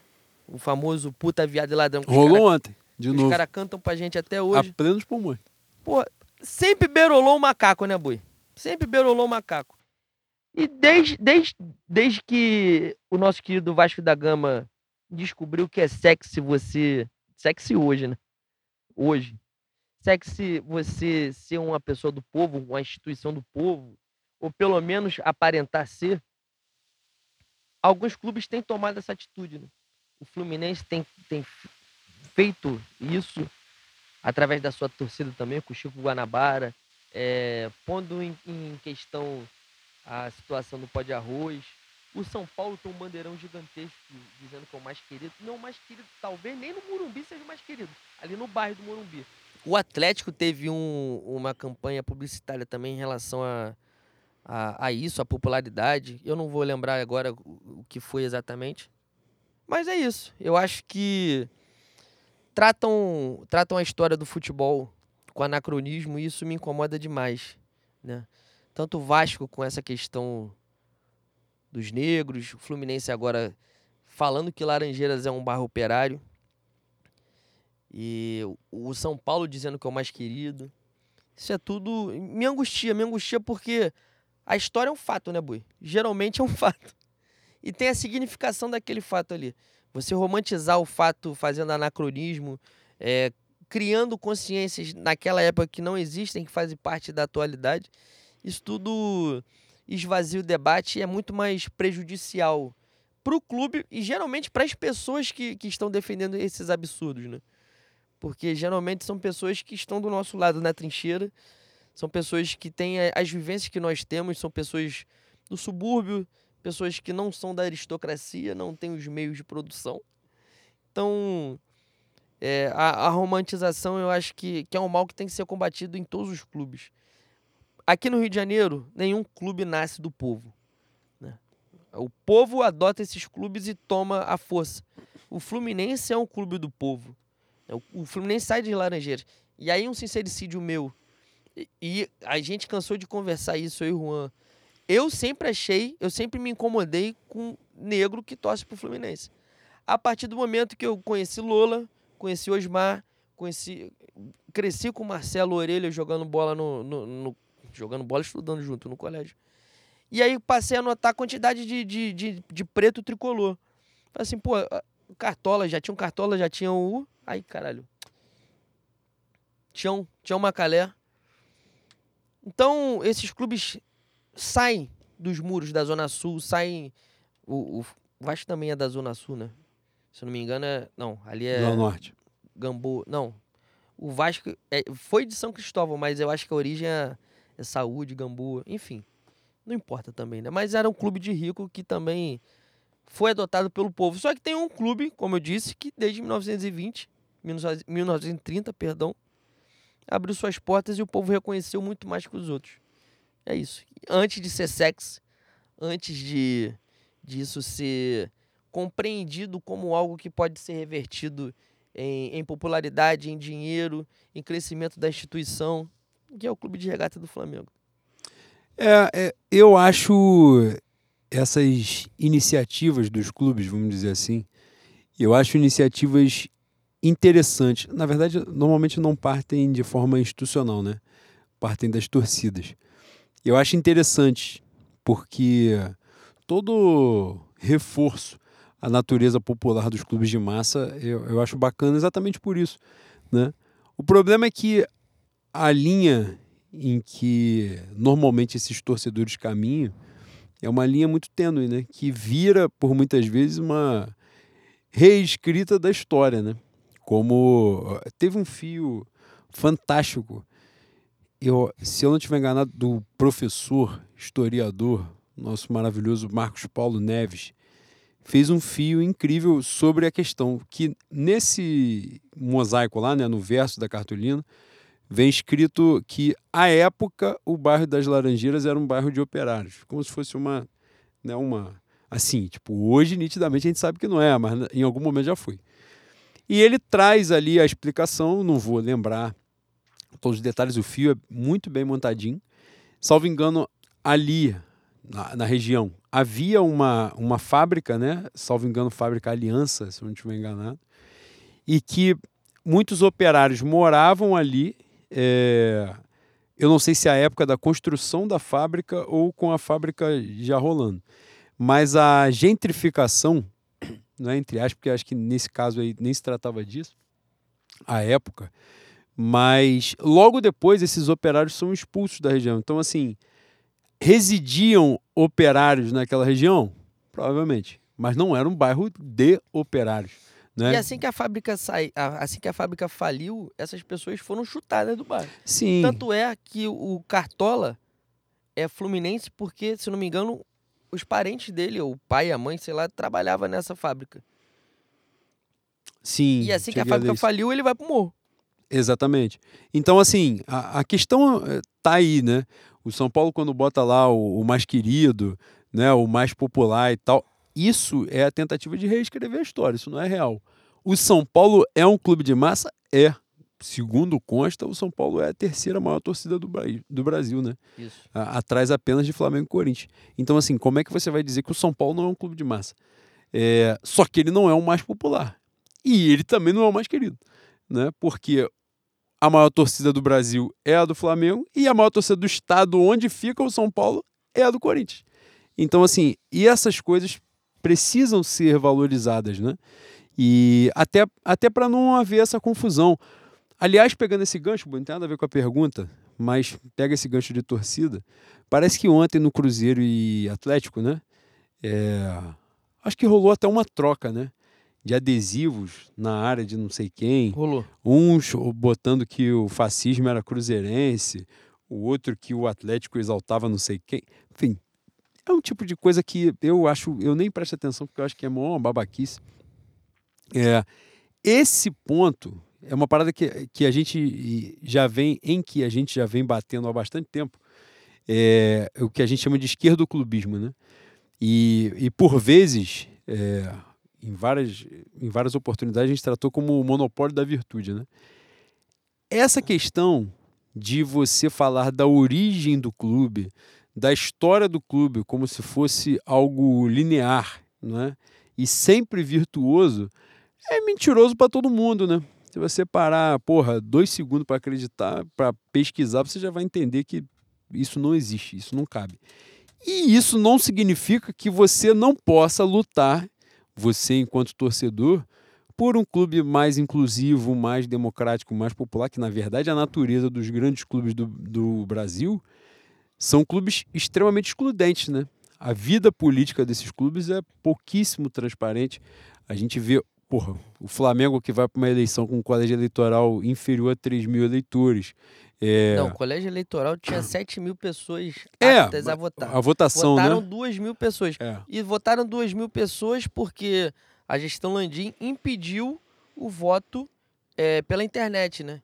Ou seja, uma coisa, um, um, clube que é uma previsão legal Exatamente. do estatuto do torcedor. Um, um clube que por si só já é excludente dentro da sua da sua política, porque para você ser sócio proprietário do Flamengo, para você ter condição a voto, você tem que ter 15 mil, 15 mil reais, e isso você tem que ter 15 mil reais e possibilidade de comprar um título, né? Que não é Sim, toda hora. Você tem que juntar. Não abre essas, toda hora. Você tem que juntar essas duas oportunidades. E são poucas pessoas, evidentemente, e dentro dessa, dessa coisa excludente, dessa estrutura excludente, o Flamengo consegue ser mais excludente ainda, impedindo quem não pode estar no dia na Gávea de votar. E, assim, a gente, a gente fala sobre essa possibilidade, dessa possibilidade não, dessa impossibilidade do off-Rio votar na, no impedimento do voto à distância, mas a verdade é que afeta muita gente aqui do Rio também, né?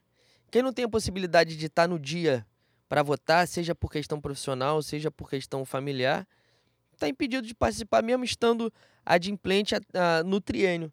É complicado, né? É complicado.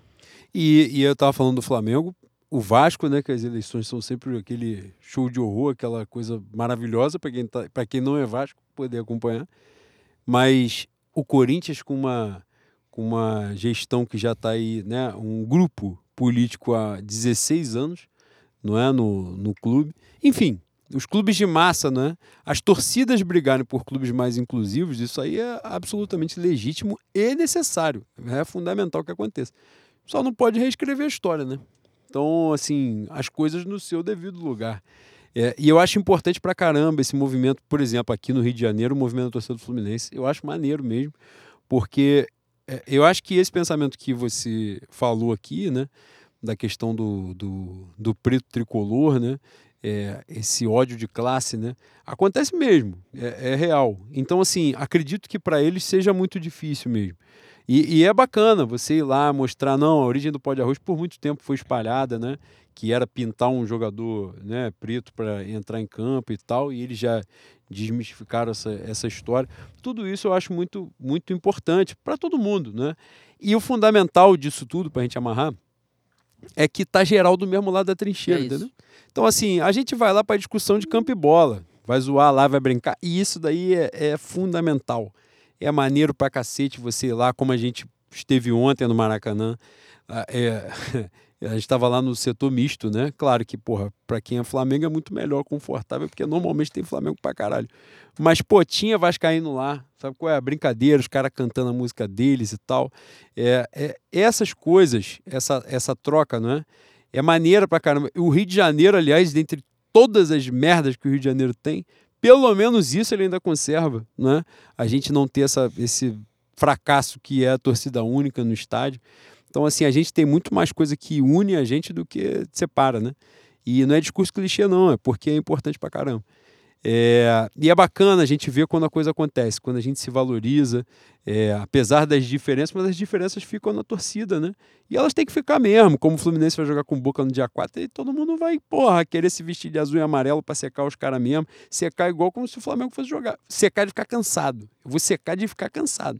De acabar o jogo quando o meu Romero pegar a segunda dos pênaltis, ficar assim, ó, deitar e dormir, tirar um cochilo de 40 minutos para poder me recompor. É isso, mas isso aí faz parte da brincadeira, como os caras secaram a gente também. Enfim, isso daí é do jogo. Né? A gente só não pode caminhar para outros lugares nessa porra de é o clube do regime, é papapá.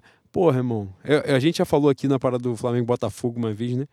Tinha um camarada que era um querido, eu não vou citar o nome dele, mas era um cara com quem a gente trocava mensagens né, de bastante carinho e tal, um botafoguense de esquerda. E o cara começou a caminhar nesse caminho de clube do regime, clube do regime, clube do regime. E aí falei, pô, irmão, pelo amor de Deus. Agora esqueci até o nome do personagem, mano, que eu mandei o cara pesquisar. Porra, o cara. Pô, falei aqui esses dias, cara. A bebida é uma merda. Não bebam. Se vocês puderem não beber, né? Mas assim, é, essa situação de, de futebol, quando você cai para esses lados assim, fica uma par... porque você começa a se entrincheirar, sabe qual é? Você fica encaixotado ali. Aí no final das contas, na hora que a gente tem uma parada que geral teria que jogar junto, você vai largar o cara, falar, pô, irmão, todo respeito, se fode aí. Exatamente, nessa Entendeu? aí é você com você mesmo. É, e aí não faz sentido. Pra gente finalizar? Finalizar não, vamos, vamos ler mais, vamos ler mais. Pô, tem tempo pra caralho de programa. Tem 2 horas e 20, mas os cortes aí. Hoje tem uns 5 cortes pro Renan fazer. Minha um mulher já, já mandando fake aqui de de porradaria de política do Flamengo. Tem, um, tem uma boataria rolando aí. Eu não posso citar nome, que senão me foda, né? Fica pra próxima também, né? Falaram que rolou um tumulto aí, tá? É no camarote ontem. Ih, rapaz. Se tão vivo contando história, não me interessa, né? Migrante é. arroba. Ah, não vou ler essa arroba, não. A única mudança real no time do Flamengo, a despeito de todo o carnaval habitual com o novo técnico, é que os arrombados resolveram correr para cravar uma vaga entre os 11. Quanto tempo dura esse esforço todo? Caralho, não entendi nada dessa pergunta. Cara, ele tava à frente do tempo dele, né? Da pergunta complexa. Foi igual o Tite no coletivo. Me senti um pouco burro na pergunta Caralho, dele. Caralho, não entendi nada, migrante. Felizmente. Posso ler a pergunta da minha senhora? Nabru, arroba Nabru, minha mulher. Bois cajuínos. Somos, somos nós é o caralho, né? Sou eu, né? No filho da puta. O maior influencer botafoguense de todos os tempos disse que ontem a energia do engenhão estava estranha. Seria apenas referência ao gatito no gerador? Porra. Ou ele já está apelando para desculpas místicas, caso a estrela solitária continue só. Tem um ponto nisso aí que eu achei engraçado, que a minha light chegou, chegou rápido, né? No engenhão. Aqui em Bangu, quando a gente tá passando calor no verão, que cai energia, e a gente precisa do ar-condicionado para dormir, demora. Não demora. Chega de manhã só. Mas na verdade ali, eles prestaram o mesmo serviço, né? Que eles foram para lá e resolveram assim, porra nenhuma. Não é com a gente. A luz chegaram lá e falaram assim: não é com a gente, vou embora. E foda-se, valeu. e de sacanagem deixaram o carro lá. Os caras foram lá, não fizeram nada e o carro ficou parado. Para a transmissão ficar filmando. Incrível, né? A, a, a, mas respondendo minha Nabru, a questão espiritual do Botafogo, é isso? Falamos aqui, né? É não adianta acender incenso, tomar banho, que não sai. Isso aí veio junto já. Tem, muito, tem muitos anos de karma, muitos anos de, de, de pensamento negativo. É difícil. É Você já leu o livro Segredo? Você acredita na lei da atração? Vinícius Sacramento, arroba Vini Brandit, ou Brandit. Estimados bovídeos, empresários, magnatas e engenheiros. Com quantos pontos de 30 possíveis a gente tira férias? Porra, boa pergunta. Porque tirar férias ele não tá acreditando no título, né? Tira férias G4. É. A gente tá com 50? 50, né? É. Então, para título, a conta já é 72, né? Porque. 76. Aumentou. Não. 72 porque o maior. Não, eles consideram 72 porque o maior vice-campeão fez 71. Mas para tirar férias ele tá falando de Libertadores. Então, só, é isso que eu tô dizendo. Para título seria 72. Para G4, acredito, sei lá, uns, uns 12 pontos a menos. Mais uns 10. É, não, eu acho que é 62 a gente se resolve. Mais quatro vitórias. vitóriazinhas É. em dez. Ah, dá pra fazer. Acho que quatro vitórias a gente larga a mão do. um- pega um segundo, terceiro lugar, um segundo lugar. E Tite tá vai bom. fazendo nove vitórias, né? E um empate. Um empate porque eu sou generoso pra caralho. Eu não lembro se foi o fazer início do Tite na seleção, o início do Tite no Corinthians, ou se foi os dois, se foram os dois, mas o, o que o Tite precisa fazer pra ser campeão, ele já fez mais de uma vez. Então, boi. 10. Quem faz uma faz duas. E quem faz duas faz três. Faz também. É isso. Claro. Vou eu. Rafael P. Farias, o caprichoso. Porra, ficou grande aqui, não deu pra ler. Queridos bois, dado o fato que temos um aluguel vitalício de uma cobertura no bairro de Botafogo, com a diferença caindo para seis pontos, já é possível acender a churrasqueira e utilizar a piscina? Não, se, se mora em prédio, caiu para seis pontos, pode reservar o play já. Marca a data lá. Às vezes, às vezes nem paga, né? Tem isso também.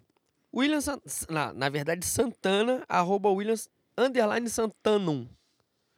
Bois, seria o Botafofo nesse nosso mês de Halloween, personagem se tremendo de medo do monstro? O malvado faz isso nas pessoas mesmo. Nossa Senhora, essa semana eu já... Nossa Senhora. Essa semana eu já vi tanto choro que dá até pena. Teoria de que os espíritos... Teoria de que os espíritos estão querendo foder o fogão. Tweet do Nelipe Feto. Falamos já, abordamos mais de Abordamos. uma vez. Manu Montenegro, arroba Charles Pilsen.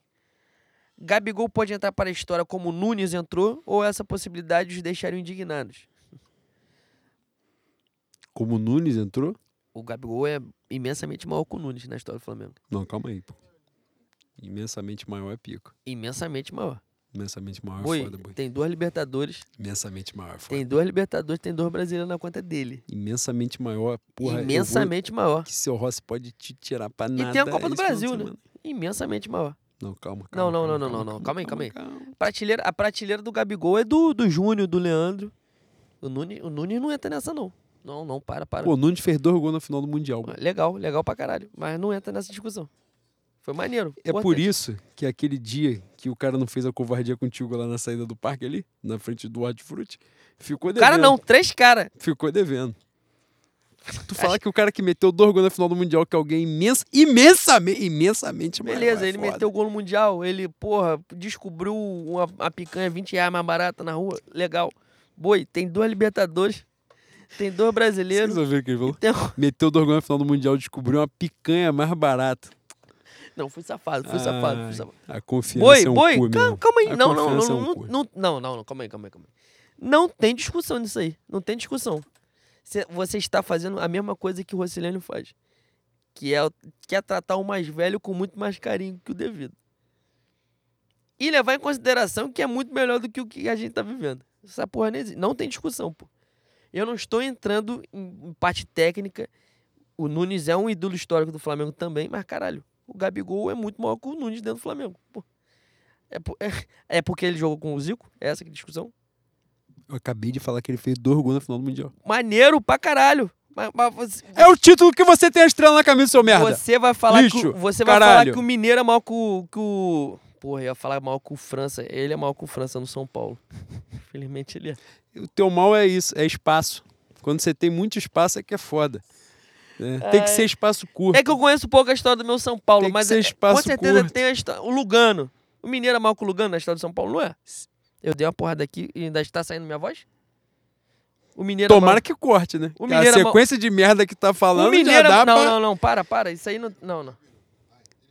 Não, o não. Gabiru também. Mineiro. Porra, ele falou que o Mineiro é menor que o Lugano. Ah, pô, morte a ele. Morte a ele. Vai tomar no cu. Vou fazer Não, não, minha não, última aqui. Caralho, Tá é falando evidente merda. que é, pô. Tá drogado, caralho. Ó. Pelo amor de Deus. Porra. Ó. Alan. Pô, que porra, que porra de nick Minha é Bruna aqui? Severa está me humilhando aqui. É óbvio, porra. Tô falando merda pra Mas caralho. meu Felipe Quinopes está comigo. Porra, tá contigo aqui. Quando tu sair, eu falo pro seu merda, Não, seu foi o idiota. Rômulo Machado. Porra. Alan, Alan, Alan. Que porra de, de, de nome é esse não, aqui? leia tudo que é bom. Não, não vou falar. É Alan, Alan, Alan, Alan, Alan. Arroba o Alan do Rio. Bois, após esculachar o Guarani da capital paulista, Cara, o Nelson Campos, o Nelson acabou de escrever. eu espero que ele tenha te humilhado mesmo, te humilhado pesado. Inclusive deixar- te jurado. Leandro, Inclusive vou- te jurado. Leandro, que se vou- só falou, falar eu falo, né? Com Le- todo respeito, falar eu tô falando aqui. Leandro, Né? eu vou deixar seu endereço na mesa do. Ai, caralho. Porra. Tá bom de acabar também, né? Já bateu duas horas. Ai. Aí qual é o ônibus que o Leandro pega amanhã? É ele mesmo. Vamos voltar. A sua dona. Calma aí, volta do início. Bois, após esculachar o Guarani da capital paulista, a sua dona achou por bem tentar fazer queda de braço com o mais querido pelo nosso ser humano de pessoa. Que assustado com a possibilidade de resolver ficar entre os seus. Agora fudeu, me fudeu aqui. Tu escreveu de um jeito que me, me complicou. Agora, dentre os deles, quem merece um resgate? Piquerez? Abordamos aqui. Piquerez. Tem um comum da bola que eu gosto, mas eu não vou pedir no Flamengo, que aí também, porra, o Flamengo fazer um esforço do caralho pra trazer essa merda, eu vou ficar puto também. Eu vou ficar puto, gastou esforço à toa. Mas se pingar assim, porra, alguém quer chutar ele, eu pego meu Zé Rafael, acho comum bom. Comum bom, oferece. Operário? Operário da bola. Porra, eu também aceito.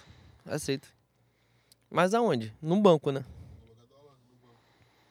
Pô, e depois da fortuna que pagaram pro meu Alan roubar o Flamengo, Caralho, botar o Zé Rafael porra. ali, ele entrega, tá? Eu tinha esquecido de outro. Eu esqueci de tudo. Apare- Aparentemente, tudo que eu programei aqui pra falar hoje, eu esqueci. É, E o que tu lembrou, tu falou do Nunes. Que era melhor ter esquecido Essa discussão não, não tem questão. Vamos, vamos botar enquete na internet? Se botar Twitter? enquete, vão derrubar o teu perfil, vão te Não vão, caçar pô. na Não rua. vão, pô. Vai, vai. Você vai assustar com a unanimidade que é Gabigol maior que o Nunes. Tacaram fogo em ônibus hoje por menos, tá? é foda. Ai, meu Deus, é minha vez. Cara, pra acabar, porra. Pelo amor de Deus, Pra já acabar. passou de duas horas e meia. Acabar que a gente já tá falando pra caralho aqui. É isso. Eu tinha. O, o Thiago separou uma e eu não tinha lido do nosso querido Wellington. Tu leu? Não. O Wellington, arroba Wellington Neves, o nosso querido Dona Esponja. Nobres professores de jogo do bicho. Boa noite. Boa noite. Boa noite. Estão com saudade do goleiro IPTV Matheus Cunha? Ué? Na IPTV é foda, tá? Pô, pior que nessa aí, Igor Trindade, normalmente ele- é covarde, mas nessa Geralmente aí, ele é vagabundo nessa aí mesmo. ele acertou mesmo. Cara, o Matheus Cunha tu tem que ligar na véspera pra dizer onde é que vai a bola, pra ele poder pular e dar tempo dele chegar lá. O cara fala assim, pô, tu é covarde, que o cara é novo. Fala, pô, mas o cara, boa, ele só cagou duas vezes. Na Copa do Brasil, na final e na, na Libertadores. Era melhor ele ter cagado antes, pra sair antes. Porra. O meu. o meu Rafael P. Farias acabou de postar um bagulho aqui me humilhando, ó. Obrigado, Rafael. Querido Muito Juan obrigado. Lucas, avisa o Leandro Lopes que o Nunes tem gols em duas finais de brasileiro, além dos dois gols no Mundial. Um pisão bem dado nesse Air Jordan dele resolve rapidinho. Calma aí. E, Calma tu aí. já- e o Rafael é grande pra caralho, tá? Aí, uma vez ele escreveu assim pra gente: se vocês demorarem mais pra entrar, eu vou aí e vou quebrar essa porra desse estúdio todo. o, dia que, o dia que vocês verem o Rafael de frente, assim, Vocês pô, vão acreditar. vão acreditar vão que ele é capaz mesmo. dá. É capaz de todo mundo entrar na porrada aqui, ele quebrar o estúdio. Porra, é difícil. Rafael, rescriciona. Toma um banho gelado, toma maracujina, dorme. Amanhã, quando você estiver tranquilo dentro de um ônibus que não será queimado, tu vai pensar, bota, bota, bota no papel que tu vai ver que é maior já. E vai ficar muito maior em 2024 quando ele ganhar o tricampeonato da Libertadores. Vou, vou fazer aqui uma parte só do Arthur pra ir se me despedir. Arthur, arroba Arthur RBR. Nobres peças do amor bovino. Caralho, poeta. Fui agraciado domingo pelo abraço do formoso Leandro Lopes. E foi o ato crucial de sorte para a vitória. A segunda parte foi ele falando de caminhão de dinheiro pelo Piqueires. A gente tá um pouco agoniado pelo Piqueires também, que ele não joga essa bola toda. A gente já falou dele aqui dez vezes na porra desse programa. Eu vou ler algumas antes de, de, de me despedir. Paulo, arroba Paulo o Bonito. Caralho, que autoestima. Paulo da Portela, nosso professor.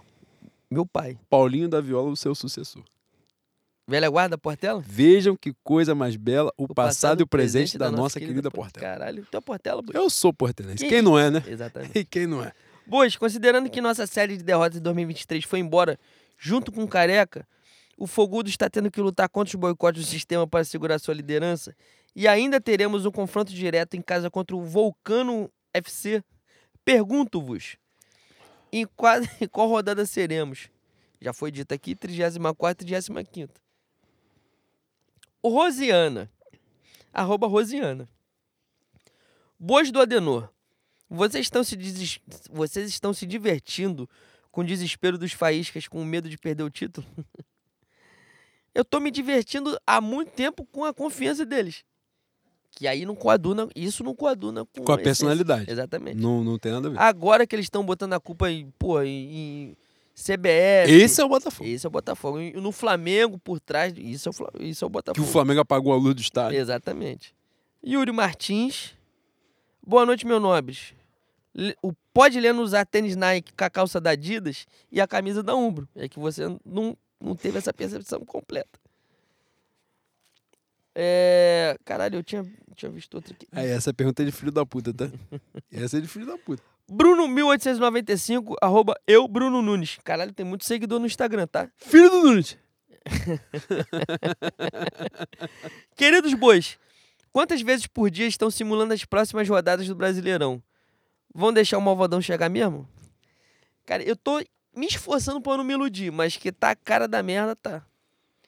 E a última, do meu professor... Só fazer um, um adendo nessa aí do simulador, eu ainda não fiz. Mas ontem eu fiz um desabafo com minha senhora, nas arquibancadas do Mário Filho, que eu falei que estou sentindo falta daquele placar simultâneo.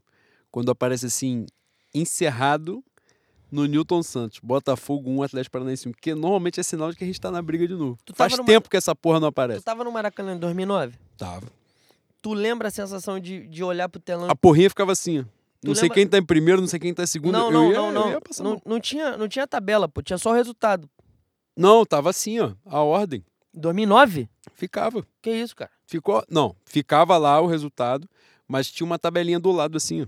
Ficava ah, só a sigla, assim, falar. Então eu int. não chego há muitos anos mesmo. Em, E 2000 isso é fato, né? em 2009, eu, lem- eu tenho a sensação muito clara de olhar pro telão e anunciar gol do Inter, 1x0 no Santo André, 2x0 no Santo André, 3x0 no Santo André, e a gente perdendo pro Grêmio. Passou o caminhão do Angustiante, angustiante, tá? Eu espero que nunca mais volte, que isso aí, além de, de- jogador que tá peidado, cagado, ali, quando olha pro telão e vê que, tu, porra, tu tá se fudendo duas vezes mais, aí que não vai tirar, pô, Não, vai sair faz nada, falta, faz falta. sair Faz falta pra gente. É, exatamente. jogador que, exatamente. que peida na.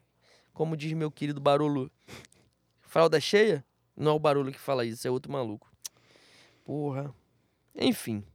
Vou fazer a última pergunta. E encerrar também, que 2 horas e 40, meu, meu querido Renan vai ficar rico hoje. Douglas, o Douglas, bota pra pocar, você já leu? Não. Eu tô focado na Libertadores, mas Adenor está me convencendo a ser otário da fé.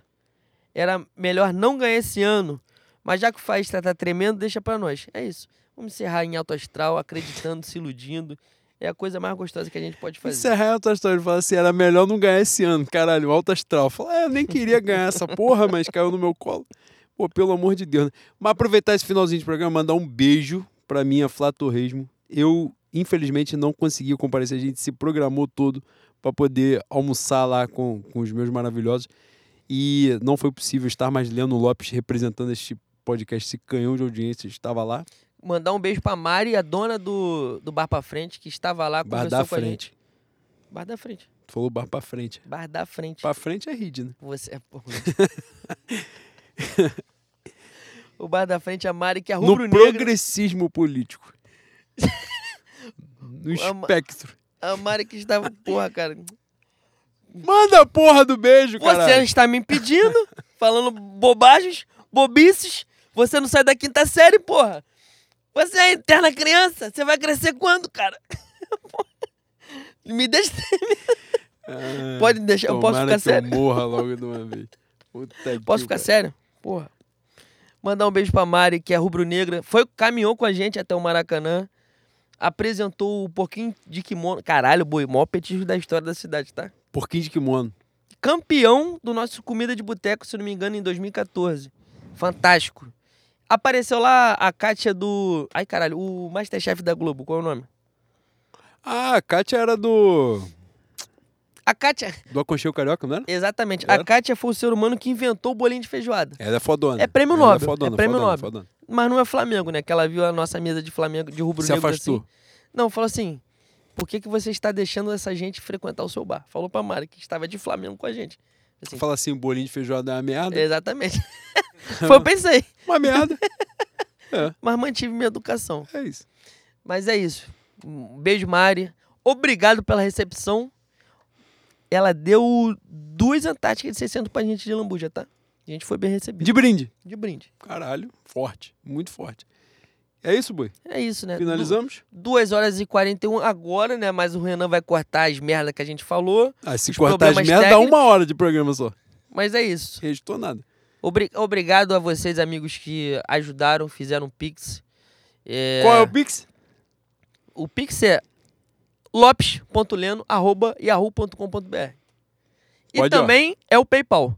Se vocês quiserem ajudar o projeto, se vocês quiserem pingar, agora vocês podem pingar de qualquer lugar do mundo. E pinga em euro, em dólar, em iene. E iene vai ser a próxima moeda do- da história do planeta Terra, tá? Não vem devagar, não. Vem com força, tá? Vem, vem, vem pesado. E ó, dá um like no vídeo pra dar uma moral pra gente espalhar legal. Se inscreva no canal, você que tá, acompanhou a live até esse presente momento e que vai acompanhar depois. Que tem isso também, né, Bui? Eu vejo muita live no dia seguinte. Que às vezes não dá, né? Pra ver na hora. Uma hora de filho da puta. Essa aqui, tu acaba 11h30 da 11 noite. e meia, é uma hora de filho da puta. Exatamente. Mas mantiver, man- mantivemos quase 120 ao vivo o programa inteiro. As pessoas inacreditavelmente gostam da gente, gostam das merdas que a gente fala. Eu continuo assustado quatro anos depois. Um beijo pra geral. Fé no Mengo. Fé na mulambada, rapaziada. Fé no Mengo, fé na mulambada.